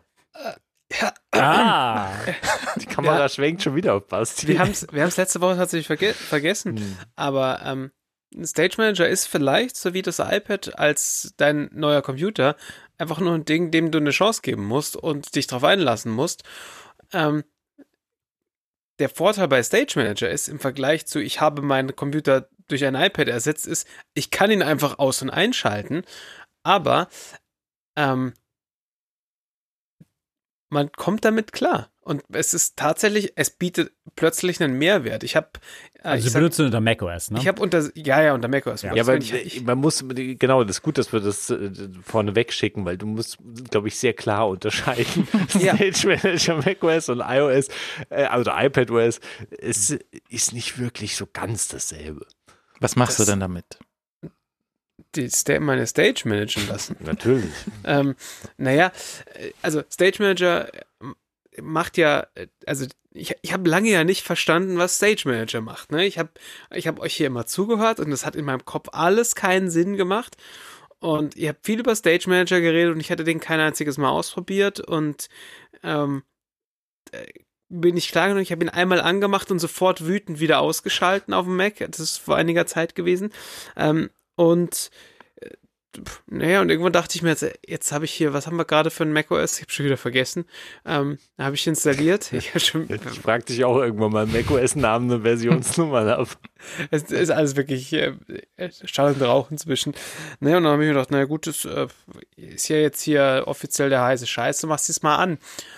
Und stellt sich halt irgendwann raus, wenn du, wenn du nicht dauernd sieben Apps gleichzeitig nebeneinander sehen willst und wenn du den, den Olmer Lifestyle führst, nämlich ein Screen und nicht mehr, dann macht Stage Manager plötzlich Sinn. Wenn alles andere, alle anderen Sachen zutreffen, dann ist Stage Manager ganz großer Quatsch. Also mit mehr als einem Screen völliger Dreck, finde ich persönlich. Hm. Und aber so dieses, dieses, äh, ich möchte Kontexte switchen können. Also es, es geht mir gar nicht so sehr dar- darum, dass ich, dass ich, ähm, also klar, ich kann mir natürlich da vier, vier Apps auf eine Stage legen und die dann da zusammen benutzen. Und wenn ich dann zu Slack zurückwechsle, verschwindet der ganze andere Klatter außenrum, verschwindet einfach. Und ich kann super schnell einfach zwischen verschiedenen ähm, Use Cases hin und her wechseln. Stage Manager hat für mich noch ganz viele Einschränkungen oder äh, hat sehr viel Verbesserungspotenzial, das ich da sehen würde, wo man Dinge machen könnte. Aber grundsätzlich die, äh, ich bin natürlich, ich bin jemand, der, der ich habe immer eine Hand an der Maus. Also bis auf wenn ich mit zwei Händen tipp, dann nicht. Aber die meiste Zeit habe ich, benutze ich die Maus, weil ich halt nicht nur im Terminal lebe, weil sonst könnte ich halt hier auch einfach BTX den ganzen Tag machen. Und ähm, deswegen macht Stage Manager für mich tatsächlich krass viel Sinn im, im Alltag. Und meine Kollegen macht es, der macht er völlig verrückt, weil immer, wenn wenn du Screensharing machst und nur eine App teilst und dann die App wechselst und die in die Stage verschwindet, ähm, funktioniert Screensharing auf diesem App-Fenster weiterhin. Der Unterschied ist, dass macOS dieses, dieses, diese Textur nimmt, diese Textur verzieht und kleiner macht und die aber trotzdem in einem Rechteck weiterhin dem Screensharing zur Verfügung stellt, aber verzerrt und klein und matschig. Mhm. Und man muss ja bei macOS schon froh sein, wenn beim Screensharing nur das geshared wird, was ja, du scheren willst. Insofern äh, ist okay, wenn das verzerrt ist, würde ich ist sagen. Das, das ist richtig. Ist, das war ein Bug, der jetzt irgendwie vor ein, zwei, drei Wochen daherkam, dass äh, macOS das falsche Fenster ins Screensharing reingeschickt hat in Was einfach Zoom. gut ist. Das ist ja, glaube ich, Stunden von Spaß, oder? Ja, also es ist schon wild gewesen. haben, sie haben es ja relativ flott gefixt, muss man sagen, aber es ist, das war schon eine wilde Kiste für, für Leute, die Screensharing benutzen und da das nun einfach auch oft in einem Kontext benutzt wird, wo man vielleicht, genau, ich meine, das ist ein bisschen ähnlich wie der, wie, wie die Geschichte mit den Kameraeffekten. Also einfach, äh, da, da, da taucht halt irgendwas in deiner Videokonferenz auf, was da nicht auftauchen sollte. Und äh, das ist ungut. Ja. ja. Aber jetzt mit Stage Manager ist das, ähm, äh, hast du die sonstigen Window-Management-Funktionen von macOS mit den Spaces und Zeug mal verwendet und oder war das auch, also weißt du, das Spaces zum Beispiel ja. habe ich mal versucht hm. und das hat einfach schlecht genug funktioniert, dass ich sofort wieder gelassen habe. Äh, das ja, also ich habe Spaces eine Zeit lang benutzt. Also der, der Vor- und Nachteil ist, du siehst wirklich nur genau das, was du jetzt haben möchtest. Kannst dir dort Fenster anpinnen und äh, das würde vielleicht für meinen Use Case eigentlich irgendwie besser funktionieren, theoretisch, weil die eine Sache, die mich an Stage Manager stört, ist, ich kann eine App, oder ich habe es nicht gefunden, wenn dann, nicht in die jede App kann nur in einer Stage, ich nenne sie jetzt einfach mal Stage, keine ja, Ahnung, ob das ja. das heißen soll, kann immer nur in einer Stage sein. Und es gibt Apps, die hätte ich gerne in mehreren Stages. Ja, Und das geht bei Spaces. Ich kann eine App in mehreren Spaces haben. Außer also. es geht halt nicht, weil zum Beispiel Finder brauche ich in jedem Space. Aber dann mache ich äh, Apfeltab zum, zum, zum Finder und dann mhm. geht er halt zu einem Finder in einem anderen Space, wo ich ihn überhaupt nicht haben ja. wollte. Ja, ja. Was, ja, okay. Was Quatsch ist. Aber der, der Unterschied für mich war halt dann, das ist der Moment, wo du, wo du wissen musst, äh, in welchem Space ist was. Klar, du kannst dir deine, deine ähm, Spaces, äh, du kannst dir deine Spaces äh, verschieden benennen und dann findest du es eher, aber du siehst die ja nicht alle. Du hm. musst dir dann diese Bar wieder darunter ja. äh, ploppen lassen und das macht Stage Manager natürlich schon schön. Und besonders, wenn die, wenn dein Screen, wenn du so viel Screen Real Estate in der Breite hast, dann ist es plötzlich auch wurscht, dass da diese Leiste noch ist. Und ähm, viele, viele, äh, viele von diesen, von diesen, ähm, äh, von diesen Effekten, die man so hat, wenn man da Sachen raus und reinziehen will, die sind zu langsam. Also sind, viele mhm. Sachen sind noch nicht so cool. Aber, und das ist aber tatsächlich jetzt so das, das erste Mal von diesen Window Management Geschichten, wo ich weg vom Standard, also vom, weg vom, vom, bis, vom etablierten Standard, das gut finde. Ich bin jetzt zum Beispiel aber, aber ein großer Freund von, ähm, von Exposé, äh, slash Mission Control, Exposé schon lange nicht mehr der korrekte Name dafür. Aber also schauen wir uns, also wenn wir uns alleine schon dieses, hier die, den Moment angucken, wo wir diese Sendung aufnehmen, äh, klatsche ich mir die vier Apps, die wir brauchen für diese Sendung, klatsche ich mir in einen, in ein, ähm, auf eine Stage? Ja, auf eine Stage drauf. Ich komme immer noch nicht auf diesen Namen klar einfach. Und ähm, wenn ich jetzt aber dann trotzdem eine Notification bekomme, dass, dass ich gerade eine, weiß ich nicht, in Ivory eine Notification bekommen habe, kann ich da draufklicken, dann verschwindet kurz alles andere und ich klicke dann wieder auf das, auf das andere zurück und ich sehe aber halt dadurch nicht parallel meine, meine Ivory Timeline. Klar kann ich die auch einfach klein machen oder heiden oder whatever, aber insgesamt gefällt mir das erstaunlich. Ich hätte es nicht gedacht, dass ich das hier jemals sagen würde. Es, ich, ja, ich, das ist, ich glaube, Apple weiß auch nicht genau, wieso sie das gemacht haben. Also wieso sie diesen Stage Manager, der halt auf dem iPad so, naja, war, wieso sie den auf den Mac gebracht haben. Ja, natürlich, dann das gleiche Ding, du fühlst dich zu Hause oder ja. wie auch immer. Aber es ist halt äh, was völlig anderes. Weil das sind halt richtige Fenster auf dem Mac und auf dem iPad sind halt irgendwie komisch kaputte Apps, die da rumfliegen. Ja, naja, es ist, es ist schon ein bisschen mehr Fensterchen jetzt, aber es ist natürlich immer noch. Also ich, ich finde es auch, also sie unter, unterscheiden, also Stage Manager unterscheidet sich schon sehr stark zwischen den beiden Betriebssystemen und also ich meine, ich sehe den Reiz von Stage Manager durchaus in macOS, aber es ist auch so, dass ich äh, immer wieder versuche, damit warm zu werden und es langfristig nicht durchhalte. Also ich stoße dann halt auch immer an die an die Grenzen, auch die von Basti schon beschriebenen äh, Grenzen. Und ich merke dann am Schluss, dass ich davon so frustriert bin, dass ich Stage Manager halt wieder ausmache und mich dafür deutlich, äh, deutlich zufriedener fühle. Auch wenn auch diese Form von Kontextwechsel oder so praktisch verschiedene, die, eben diese Stage, aus der du halt, ich meine auch, dass du eben auf diese vier Sachen begrenzt bist letztlich oder vier plus halt dem einen aktiven, was du halt in der Seitenleiste hast. Und ich meine, du kannst dir natürlich dann mehr Fenster ähm, zusammen, du kannst ja also die, jede Stage unterstützt ja in macOS mehr Fenster als in iPadOS bist ja sowieso super begrenzt, weil du halt nicht in einer Stage auch nicht viele Fenster aufmachen kannst. Mhm. Äh, und, und für mir jetzt mal zweiten Display, zweites Display mal rauslassen.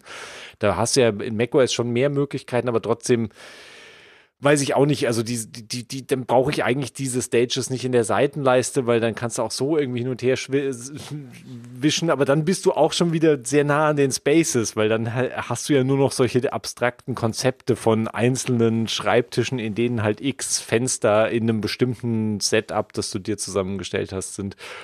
Also ich weiß nicht, ich finde es ich finde es ganz okay bei macOS, weil macOS lässt dir halt auch einfach, bietet dir die Flexibilität und lässt dir halt die Wahl, dann auch die Form der Fensterverwaltung zu benutzen, die du halt am liebsten benutzen willst, sei es halt, weil du sie seit 27 Jahren benutzt oder wie lange auch immer, ähm, oder weil, weil es dir halt am besten passt oder weil es halt deinem dein Workflow irgendwie entgegenkommt.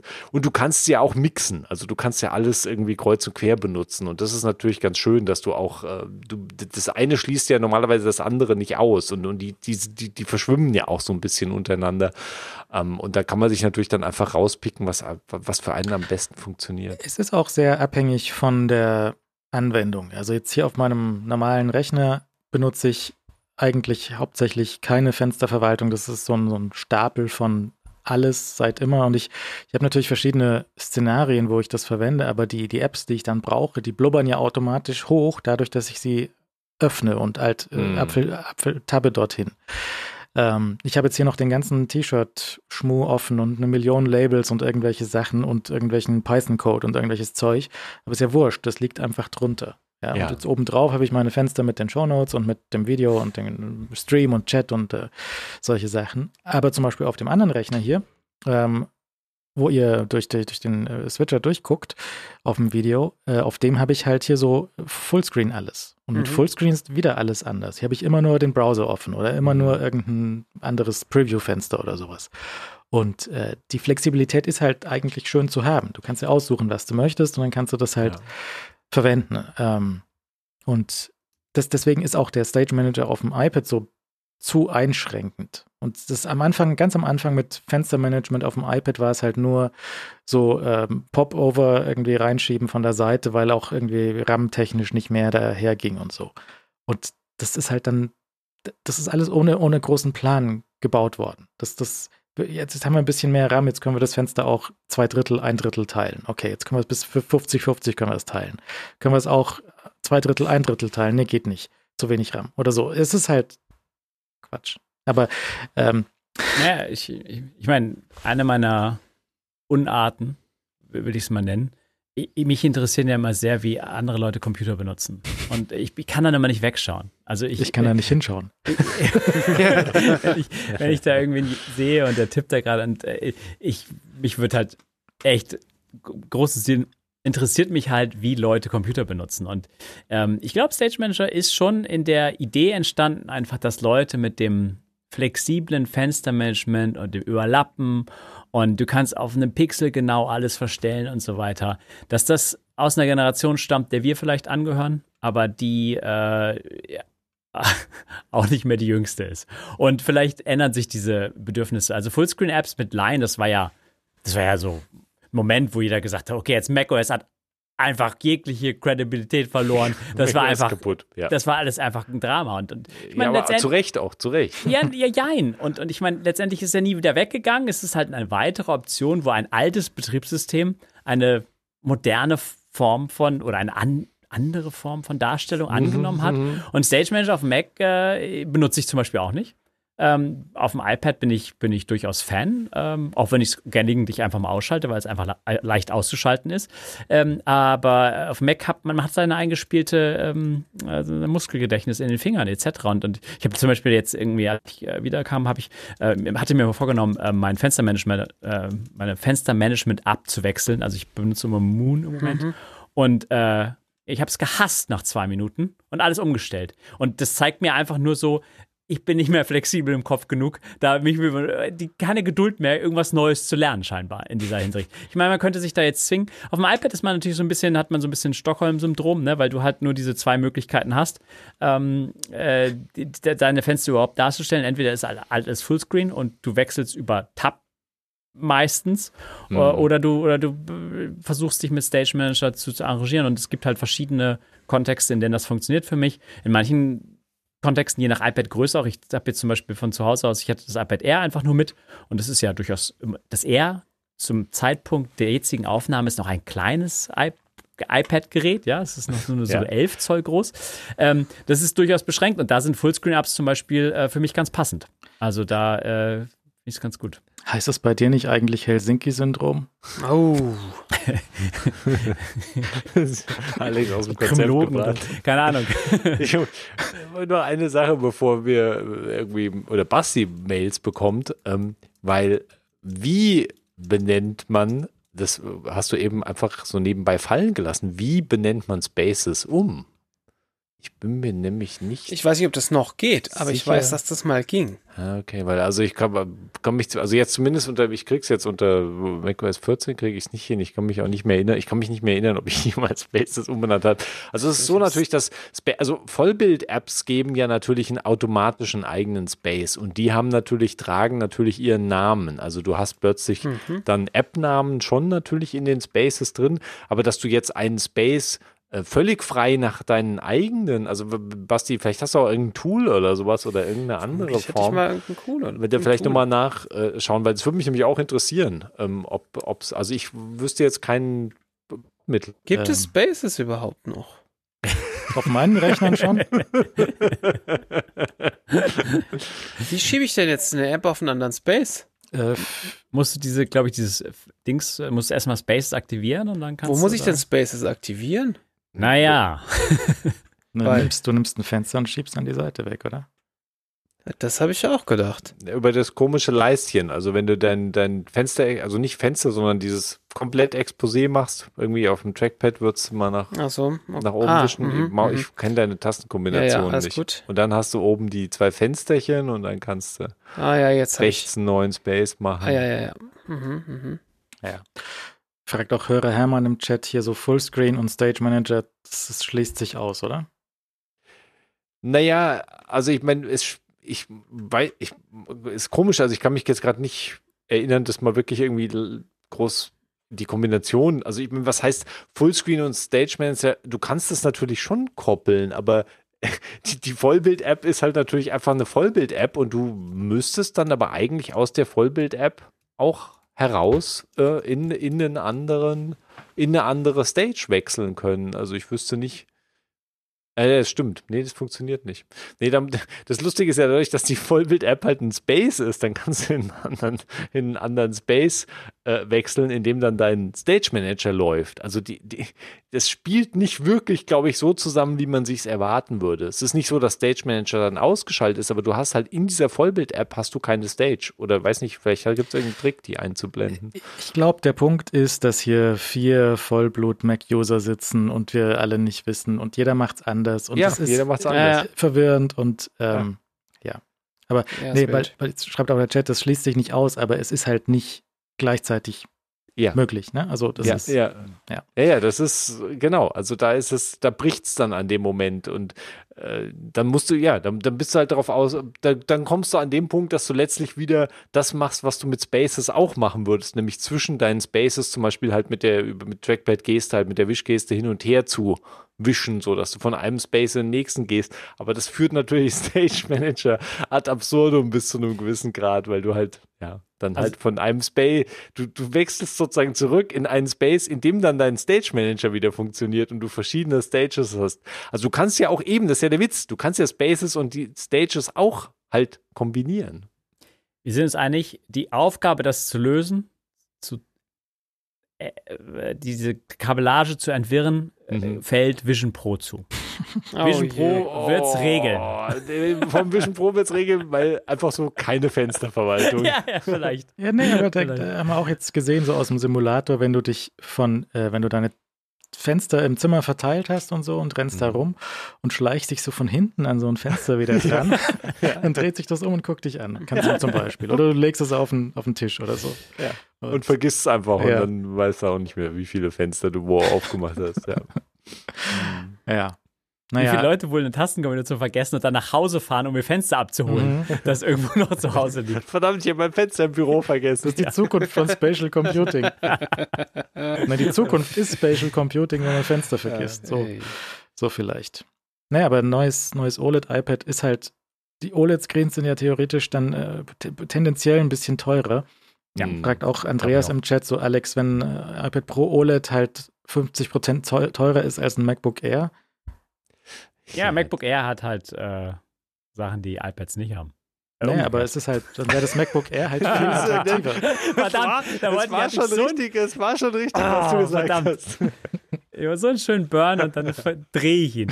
ähm, nee, nee, klar, also eine, eine teure Geschichte glaube ich schon, dass das äh, wird. Ich meine, Ja. ich bin auf das gespannte Line-Up, das Line-Up gespannt, weil iPad Mini habe ich jetzt zum Beispiel, ähm, mein Dad hat jetzt gerade eins bekommen im Herbst und ähm, das ist schon ein sehr schönes ähm, Design, was sie da dem, dem Ja. letzten aufgedrückt haben, aber das wird ja jetzt auch im Herbst wahrscheinlich irgendein Speedbump-Update kriegen, denke ich.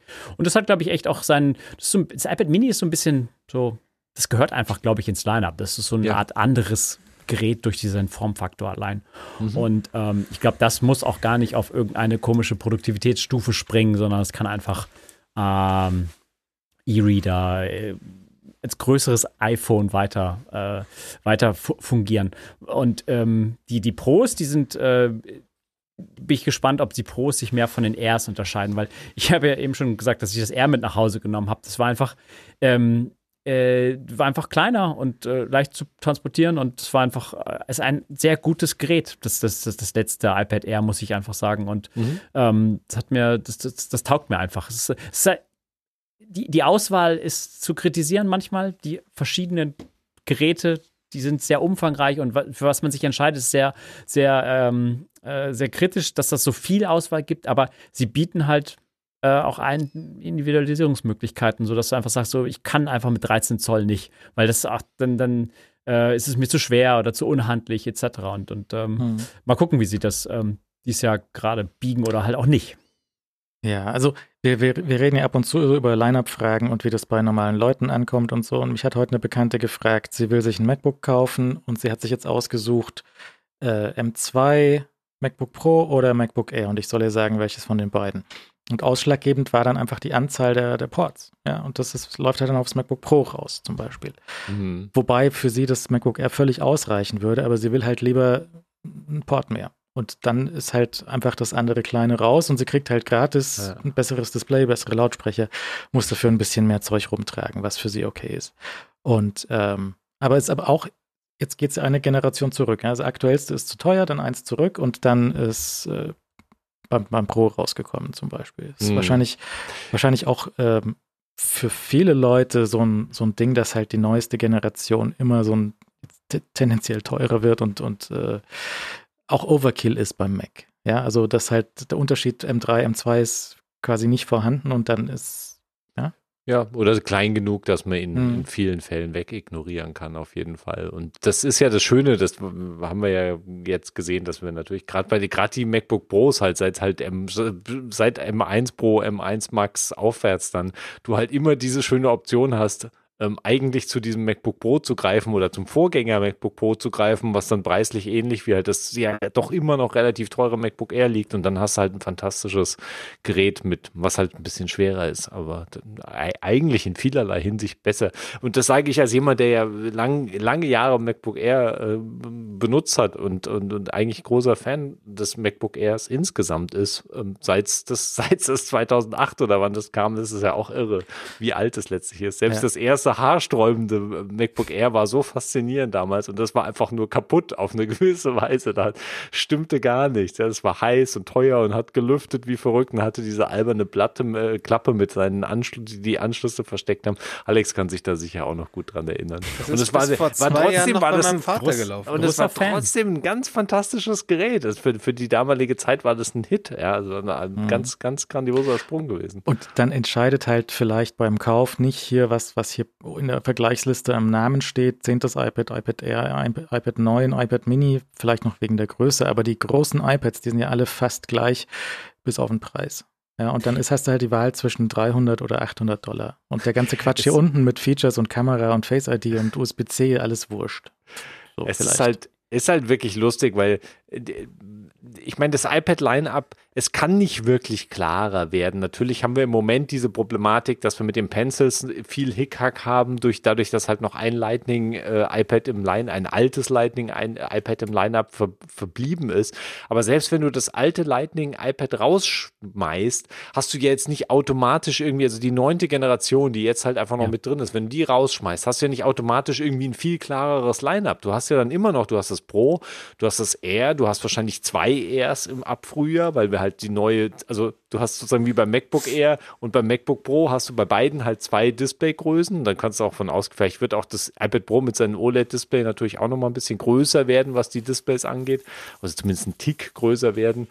Und dann haben wir das iPad 10, was plötzlich irgendwie dann noch unten am so am unteren Rand dasteht, was eigentlich irgendwie so ein Bildungsbereich-Produkt ist. Und dann halt das iPad Mini, was so ein ganz eigenes anderes Produkt ist, weil das fällt ja letztlich, wenn du, du entscheidest dich ja nicht wirklich, äh, kaufe ich mir ein iPad Pro, ein iPad Air oder ein iPad Mini. Das ergibt eigentlich keinen Sinn. Ja, die, die haben irgendwie nicht wirklich was miteinander zu tun. Der iPad Mini kaufst du, weil du das iPad Mini kaufst, weil du diesen Formfaktor haben möchtest und weil du in, in diesem, und das iPad Mini ist ein tolles Gerät, es ergibt eigentlich nur überhaupt keinen Sinn.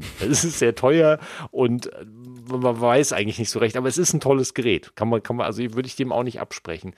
Wenn es halt jetzt mal auf dem aktuellen Stand äh, gebracht wird und wenn es halt auch äh, das Display müsste, eigentlich müsste das Display irgendwie eher auf Pro-Niveau sein und 120 Hertz und halt Jelly Scrolling und die ganzen Probleme, ja. die da jetzt noch mit drin stecken. Ich, ich kann mir auch gut vorstellen, dass das iPad Mini halt viel für so Dinge verwendet wird, wo du halt ein bisschen mehr Display brauchst als ein Smartphone, aber halt doch den Platz brauchst und aber trotzdem nicht mit einem riesen Tablet rumlaufen willst, weiß nicht, Inventur und ein Scanner oder irgendwelche Sachen oder äh, ich, ich, als ich das iPhone gekauft habe und im Apple Store gestanden bin, habe ich ja gesehen, wie die Mitarbeiterin ähm, dort meine Bestellung auf ihrem iPhone dort reingetippt hat und irgendwelche Sachen geklickt hat. Das ist ja fast schon zu klein. Ne? Also die großen, mm. die, die App, die sie im Apple Store verwenden für die Mitarbeiter, die ist ja, da gibt es auch die große Version so für Service zum Beispiel. Da ist so wirklich, wirklich was los. Damit kannst du wirklich was äh, machen und so. Hörer sagt, äh, Business Casper äh, lieben das iPad Mini, das passt in die Innentasche vom Sakko zum Beispiel. Ja, also ich meine, dafür, das ist, ist ja auch okay. Also ich meine, es gibt ja wahrscheinlich, glaube ich, echt einen Berg von solchen spezifischen Anwendungsfällen, wo das einfach ein gutes Gerät ist und wo das ein sinnvoll, auch von der Größe halt her, der, der Kompromiss halt, dass du das halt, es ist groß genug und es ist doch nochmal ein deutlicher Sprung, selbst zum, zum Plus und Pro Max, denke ich. Äh, ist schon ein Unterschied, iPad Mini, was die Größe halt angeht. Hm. Ja. Naja, schauen wir mal. Schauen wir auch, was ähm, äh, gerüchteweise arbeitet Apple an den Large Language Models und gibt mal Siri Bescheid und äh, schmeißt mal vielleicht tatsächlich die alte Siri aus dem, aus dem Fenster, was überfällig wäre. Ähm, und sie sind ja mitunter jetzt nicht die allerersten, die sowas bringen, aber dann mitunter. Ich, ich will mich nicht zu weit aus dem Fenster lehnen, dass das gut werden könnte, aber es könnte ja gut werden. Es könnte ja mhm. sein, dass sie tatsächlich da mit einem Schlag Siri irgendwie fixen.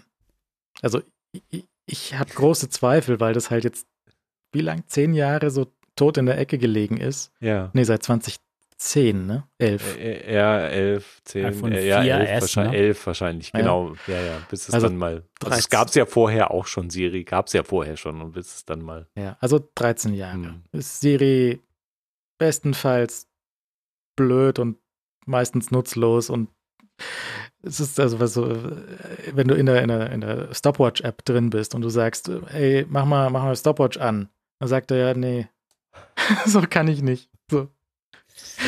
Wenn halt, wenn sie es irgendwie hinkriegen, dass das, dass das das System, dass das Siri-System tatsächlich die, ähm, das Telefon umfassend bedienen kann und Sachen in Apps auslösen kann, ohne dass das spezifisch dafür gebaut werden muss, dann, dann ist da, glaube ich, sehr viel, wäre da sehr viel möglich. Dann kannst du halt sagen, ey, weiß nicht, verbinde mein VPN und dann müsste Siri halt in die Settings-App reinschauen können und sehen, da ist ein Schalter, der heißt VPN, den mache ich jetzt an. Mhm. Wäre sinnvoll. Ja, ja, es gibt so, so, manchmal gibt es so glorreiche goldene Momente, wo, also ich gestern und auch auf dem Hinflug äh, kommst du am Flughafen an, steigst in den Flieger und dann kommt der Siri-Vorschlag, willst du nicht Airplane-Mode anmachen? So, weißt du? So zum exakt richtigen Zeitpunkt beides Mal. Und dann denkst du so, ja, das könnte alles geil sein. Also, wenn es denn funktioniert. Und ich meine, also für mich ist so die größte Geschichte, wenn, wenn, ich meine, ich habe jetzt diverse Shortcuts oder auch Apps auf der Watch beispielsweise, wo du einfach zu ChatGPT verlinkst und der einfach Fragen wo du einfach Fragen stellen kannst, ja? Und die bekommst umfangreiche Antworten, du bekommst Text, der dir angezeigt wird und nicht irgendwie so die, die, die, die Phrase irgendwie, schau mal im Web nach oder geh mal zu deinem iPhone hin und so weiter. Also das ist schon, wenn, wenn, wenn diese Information, ich muss gar nicht, ehrlich gesagt, für mich muss es gar nicht so viel die Geräte steuern können, aber es muss so das Wissen schnell am besten noch richtig vermitteln irgendwie. Also wenn, wenn es mir so Fragen be beantworten kann, die ich einfach,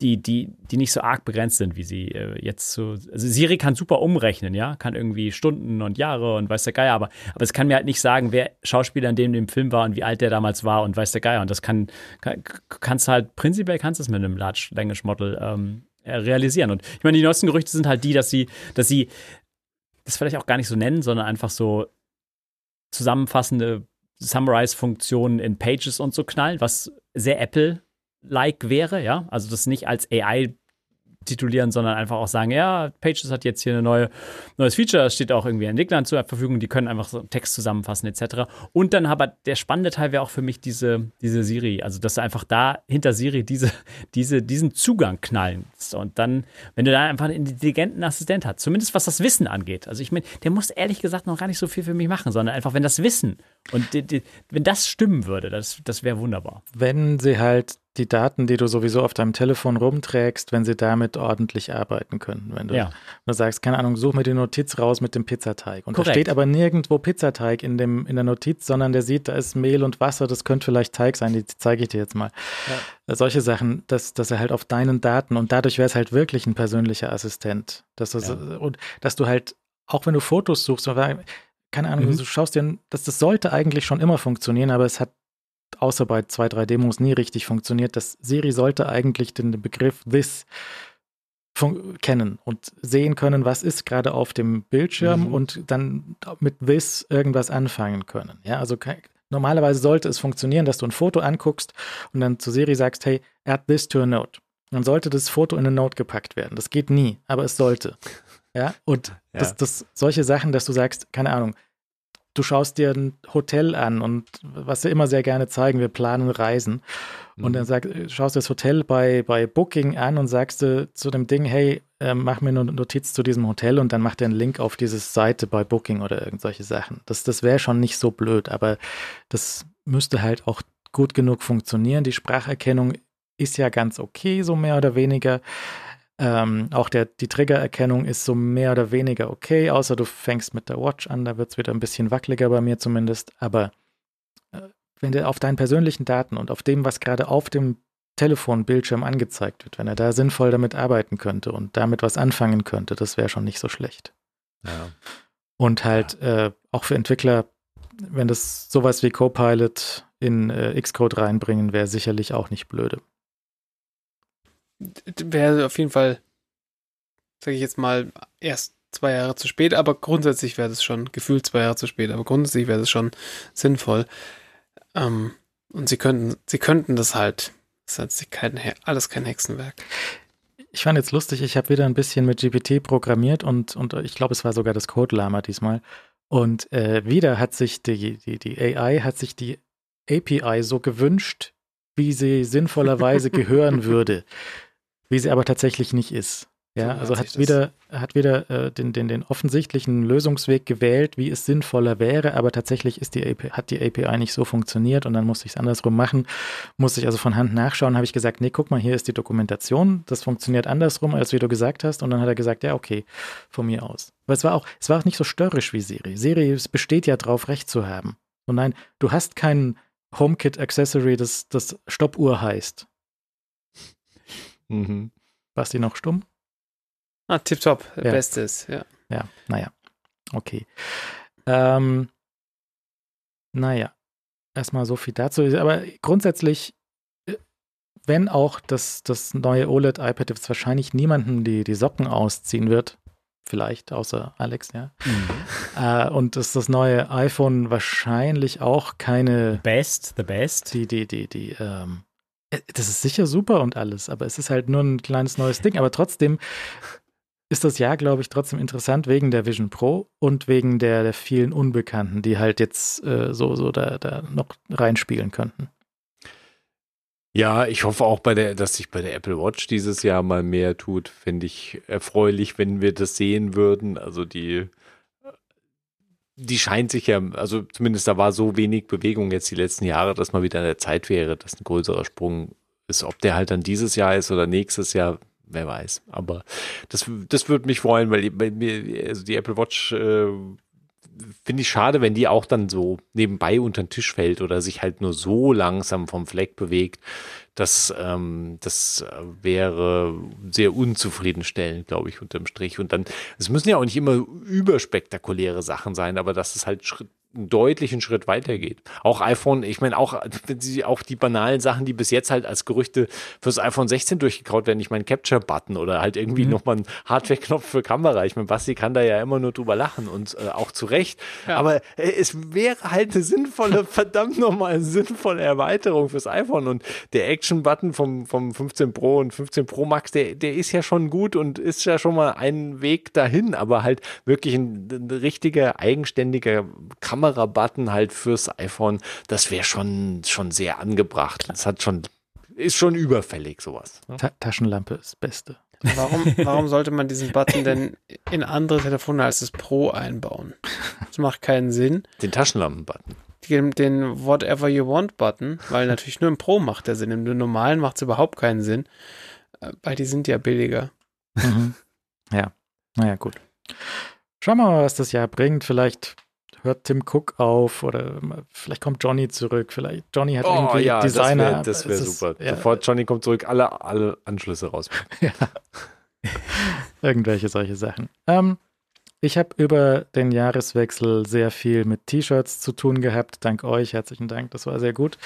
Äh, es gibt immer noch T-Shirts zu kaufen, wenn ihr möchtet, auf shop.blitzundso.de. Und ich habe jetzt ganz viele T-Shirts verschickt. Ich habe mir Bastis Wagen ausgeliehen und habe die T-Shirts weggebracht. Das Fahrzeug, nicht meine Wagen, um zu, zu wiegen, wie schwer die T-Shirts sind. Ich habe auch ganz viele T-Shirts gewogen und weiß jetzt sehr viel über, wie man die, die packen muss und wie man die zukleben muss, hoffentlich. Wenn ihr T-Shirts bekommt, jetzt noch diese Woche, ich sehe sehr gerne, wie diese T-Shirts in der freien Wildbahn sich dann verhalten. Wenn ihr möchtet, schickt mir ein Selfie oder irgendwas. Ich finde das sehr toll, äh, die dann äh, draußen zu sehen und die, die, die, ähm, ich bin auch interessiert, wie, wie die Post die, ähm, die Umschläge misshandelt hat. Ich, einfach nur so Interesse halber, wie ich es beim nächsten Mal noch besser machen kann.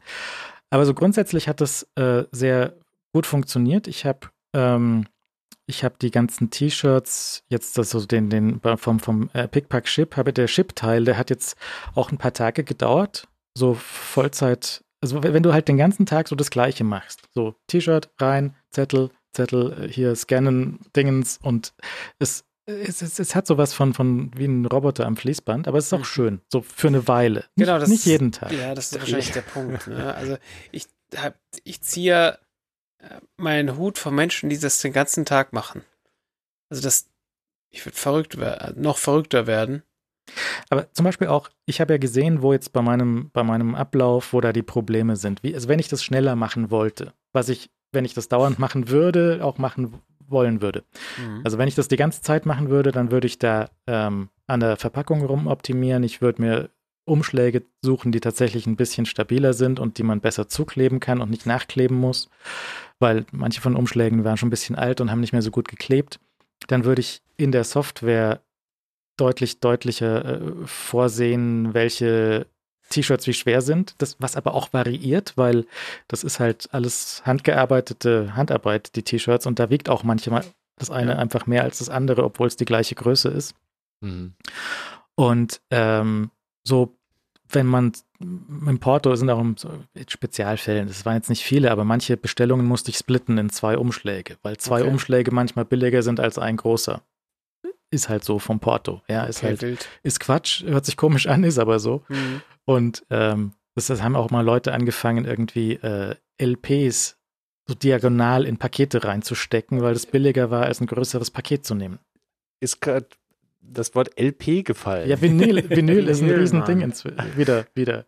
Und irgendwie hat die Post, hat das, das Maß für größere Pakete irgendwie verkleinert. Aha. Und deswegen mussten dann die Leute, haben die Leute angefangen, die LPs diagonal in die Schachteln zu stecken, damit da, sie. gab es da so eine Demo, wo so DJs mit riesigen Turntables so scratchend und äh, rappend durch die Straßen gezogen sind und gesagt haben, wir protestieren gegen diese Ja, Änderung ja. bei der Post. Ja, die, die haben auch protestiert gegen die Änderung bei dem einen IKEA-Regal, weil dann. Und ähm, ich habe ich hab, äh, gelernt, wo bei den Wägen bei der Post die, die Bremse ist. Das ist auch sehr wichtig, weil sonst rollen die weg. Und äh, ich habe gelernt, wie man das, äh, so, ein- so ein Fußbremse ist. Auch so ein Schild an der Wand hier, so Bremse ist sehr gut, sehr wichtig. Ah, okay. Ja. Mhm. Und hätte mit dem Wagen beinahe so einen, so einen Typen da bei der Post umgefahren, der hat dann geschrien, aber es war, ich habe ihn nicht getroffen, aber fast. Es war, Was man alles erlebt. ich hatte Spaß, es war sehr gut. Ja. Und ähm, ja, T-Shirts sind, sind, ich glaube, ein paar sind noch unterwegs wegen äh, Warensendungen. Warensendungen sind ein bisschen langsamer. Das, also wenn ihr mehrere als, also mehr als eins bestellt habt, dann ist es eine Warensendung geworden. Und die Warensendungen, die müssten jetzt eigentlich diese Woche alle ankommen. Und ähm, das hat so mit meiner, mit meiner Scanner-Taktik, also hier habe ich hier einen, nee, das ist ein echter Kunde, das, ich habe hier, es sieht hier aus. Ich habe hier überall diese Zettel, diese, diese Kassenzettel. Das sind alles echte Kunden. Das zeige ich jetzt nicht. Aber äh, das, das äh, mit meinem Scanner den, den Barcode gescannt, Adresse kontrolliert, gegebenenfalls äh, irgendwie behoben, wenn ich gesehen habe, dass da irgendwas nicht ähm, plausibel ist. Dann die noch einen weiteren Barcode gescannt, um die Marke zu generieren. Und dann die, die API von der Post hat sehr gut funktioniert. Ähm, das hat so sechs bis zehn Sekunden gedauert von ich möchte jetzt eine Marke, bis das Label ist fertig. Mhm. Und in der Zeit konnte ich dann den Umschlag zukleben und sowas. Okay. Ja, also das das, das ist nicht so schlecht. Ich hatte gedacht, dass das ein bisschen langsamer ist, äh, aber das hat durchgehend gut funktioniert und das ist alles nicht so schlecht gewesen. Also das, ähm, ja, und dann Kisten weggebracht und, und Briefzentrum und Ding- Dingsbums und Basti weggebracht. Okay. Ja, T-Shirts nicht so schlecht. Ähm, genau. Also danke sehr, wenn ihr, wenn ihr, äh, sagt Bescheid, wenn sie da sind und ähm, es sind ja noch Kleinigkeiten dabei, die Sticker sind noch dabei und bei manchen waren auch noch Gummibärchen dabei, aber dann sind die tatsächlich präzise mit der letzten Vorbestellung waren die Gummibärchen auch aus. In meinem kleinen Eimerchen. Hm. In der, ja, ähm, ähm, 15 Kilogramm Alpensalz? Fragezeichen, Fragezeichen, Fragezeichen. Wo würdest du denn sowas reintun? Äh, Naja, nein, wo würde ich denn sowas hernehmen? Also, was ist denn überhaupt mit diesem Inhalt passiert? Ich habe vor, äh, Basti kennt das, Metro. Metro Mhm. schickt ab und zu mal so einen Gutschein. Ja. Das ist dann so ein Gutschein, kaufst du für 100 Euro ein, zahlst du aber nur 80. Aha. Ja? Dann hatte ich so einen Gutschein, irgendwie vor 10, 15 Jahren hatte ich so einen Gutschein und hatte so irgendwie 80 Euro eingekauft. Mhm, Ich, ich muss ich irgendwie 100 Euro voll machen. Was nehme ich? Natürlich 15 Kilo Salz. natürlich. Und die haben auch eine Weile gehalten jetzt. Ähm, also mir wären viele Sachen bei der Metro eingefallen, die ich für 20 Euro gekauft hätte, aber halt nicht 20 Kilo Salz, aber äh, naja. Ja. Und der Eimer ist sehr praktisch auch so, weil da passen zum Beispiel ein paar hundert von diesen Gummibärchen Mhm. rein. Mhm. Ähm, und äh, ich, ich habe dann drauf geschaut, wann das Salz abgelaufen ist. Also das Salz hat ein Ablaufdatum, ist Millionen Jahre alt, Mhm. aber in dem Eimer läuft es nach zehn Jahren ab. Der Eimer halt, So ne? wird es auf, auf der Stelle schlecht. Der Eimer läuft halt ab. Obacht geben vor schlechtem Salz. Ja. Ähm, Sticker sind auch ganz, ganz hübsch geworden, finde ich. Äh, Mhm. und die, ähm, das, das ist, glaube ich, alles ganz nett. Also herzlichen Dank, wenn ihr da äh, geklickt habt und ähm, viel, äh, viel Freude mit den T-Shirts, wenn ihr sie dann habt. Ein Hörer hat geschrieben, er ist so, auch Business Casper muss immer Anzug und Krawatte anhaben, aber jetzt kann er drunter das T-Shirt ziehen Mhm. und sieht keiner, aber dann kann er jetzt den Sticker auf seinen Laptop kleben. das habe ich ja auch schon gemacht. zum Beispiel. Sehr hervorragend. Ihr habt auch eure T-Shirts bekommen, Basti äh, schon angeschaut und Alex ich schon habe sie angeschaut. schon, sogar schon gewaschen. Mhm. Farbe ist noch dran. Genau, bitte waschen, wenn ihr sie bekommt. Da können so Kleberückstände vom, äh, vom Druckprozess noch dran sein. Ein Kind hat es gleich festgestellt, dass es für sie auch T-Shirts gibt, hat sie Mhm. an sich rangehalten, behauptet, das Kleine ist dir viel zu klein. Mhm. Das passt einfach perfekt. Ah, das ist mir viel zu klein, das Große ist, das passt mir sicher besser. Sollen wir sie anprobieren? Nein, da habe ich jetzt keine Zeit dafür. Mhm. Ja. Ah, müssen wir noch nachreichen. Okay, gut. Ähm, ich brauche ein neues Auto. Hatte Mhm. ich schon mal erwähnt, glaube ich, hier. Und wir können uns heute einen kleinen Teilaspekt davon ansehen, nämlich diese ganzen Websites und Apps, wo man Autos kaufen oder leasen könnte. Also ihr kennt die ganzen Kandidaten von eBay Kleinanzeigen und mobile.de und Autoscout und Leasingmarkt und Sparneuwagen und wie sie alle heißen. Und das Leasing Lama und irgendwelche Oh, Seiten. das kenne ich noch nicht. Das kann ich auch noch nicht. Ja, es ist halt so ein Lama, das Autos Mhm, verliest. mhm. Gut. Obviously. Das ist, Gut zu hätte ich nicht wissen. bedenken können. Und ähm, ich zum einen jetzt der, der, die, die Marktlage hat sich, es, es hat sich herausgestellt, dass die Vermutung war richtig, die Hersteller und die Autohändler, die haben sich diese Prämie einfach zu 100 Prozent selber gekrallt und in die Tasche gesteckt, weil sobald die Prämie weg ist, die Umwelt, der Umweltbonus, sind auf einmal erstaunliche Rabatte möglich. Also zum Beispiel VW hat jetzt auf die ganzen ID-Reihen irgendwie 8000 Euro Rabatt draufgeschlagen, Hm. also runtergeschlagen, aber irgendwie nur für Privatkunden. Okay. Mhm. Äh, es wird erwartet, dass Tesla die nächste Woche oder in den nächsten zehn Tagen wahrscheinlich nochmal irgendwie 8000 runtergeht. Basti, Basti begrüßt diesen Schritt. Ich begrüße diesen Schritt. Ich schmeiß die Käste jetzt einfach weg. Es, sie fährt ja schon noch. Ja, schon. Ja, die ist ja auch, die fährt ja, ja, die ist ja auch noch fein. Aber ich will sie ja nicht mehr. Aber ja, Ja. ja, Ich habe ich hab Verwandte und die sind sehr glücklich mit ihrem Model 3. ja. Also für die genau passend und total glückliches Leasingangebot. Und jetzt kam es zum Ende. Es kommt zu Ende der Leasingzeit mhm. und äh, Tesla will ihnen das nicht verkaufen. Mhm. Auf keinen Fall. Also Tesla verkauft es nicht, äh, will das auf jeden Fall zurückhaben. Und äh, die stehen jetzt sozusagen vor Frage. Also die stehen, das ist interessant, weil die sind Kunde dort, aber stehen jetzt halt wieder vor der Frage, was kaufst du jetzt sozusagen? Weil Ich würde ein gebrauchtes Model 3 kaufen. Sag ihm das mal. Sag ihm dann schön groß. du würdest es verkaufen. Tesla Ne, die sollen, wenn sie wieder ein Model 3 haben wollen würden, dann sollen sie noch eine Woche warten, weil da die, die Preissenkung erwartet wird. Okay, aber jetzt grundsätzlich habe ich ja, bin ich ja gar nicht sicher, was ich eigentlich will. Das ist ja auch so ein Problem. Hat mein, mein Vater vor 25 Jahren, als ich mein erstes Auto haben wollte, damals, wie hat man damals eine, eine Gebrauchtwagensuche gestaltet? Man hat eine sehr große, dicke Zeitung gekauft und in dieser Zeitung waren ganz viele mehr oder Die- weniger unsortierte Angebote von Kurz und Gebrauchtwagen. fündig, bestes Ding einfach. Einfach so dick wie ein Telefonbuch, wenn ihr euch noch erinnert. Das ist völlig wild. Und hat er auch gesagt, so, okay, ich, ich schaue jetzt hier nicht 20 Seiten Anzeige. Du suchst dir erstmal aus, welches Modell du willst. Und dann schauen wir uns innerhalb von diesem Modell an, was es da vielleicht für Angebote gibt. Ja.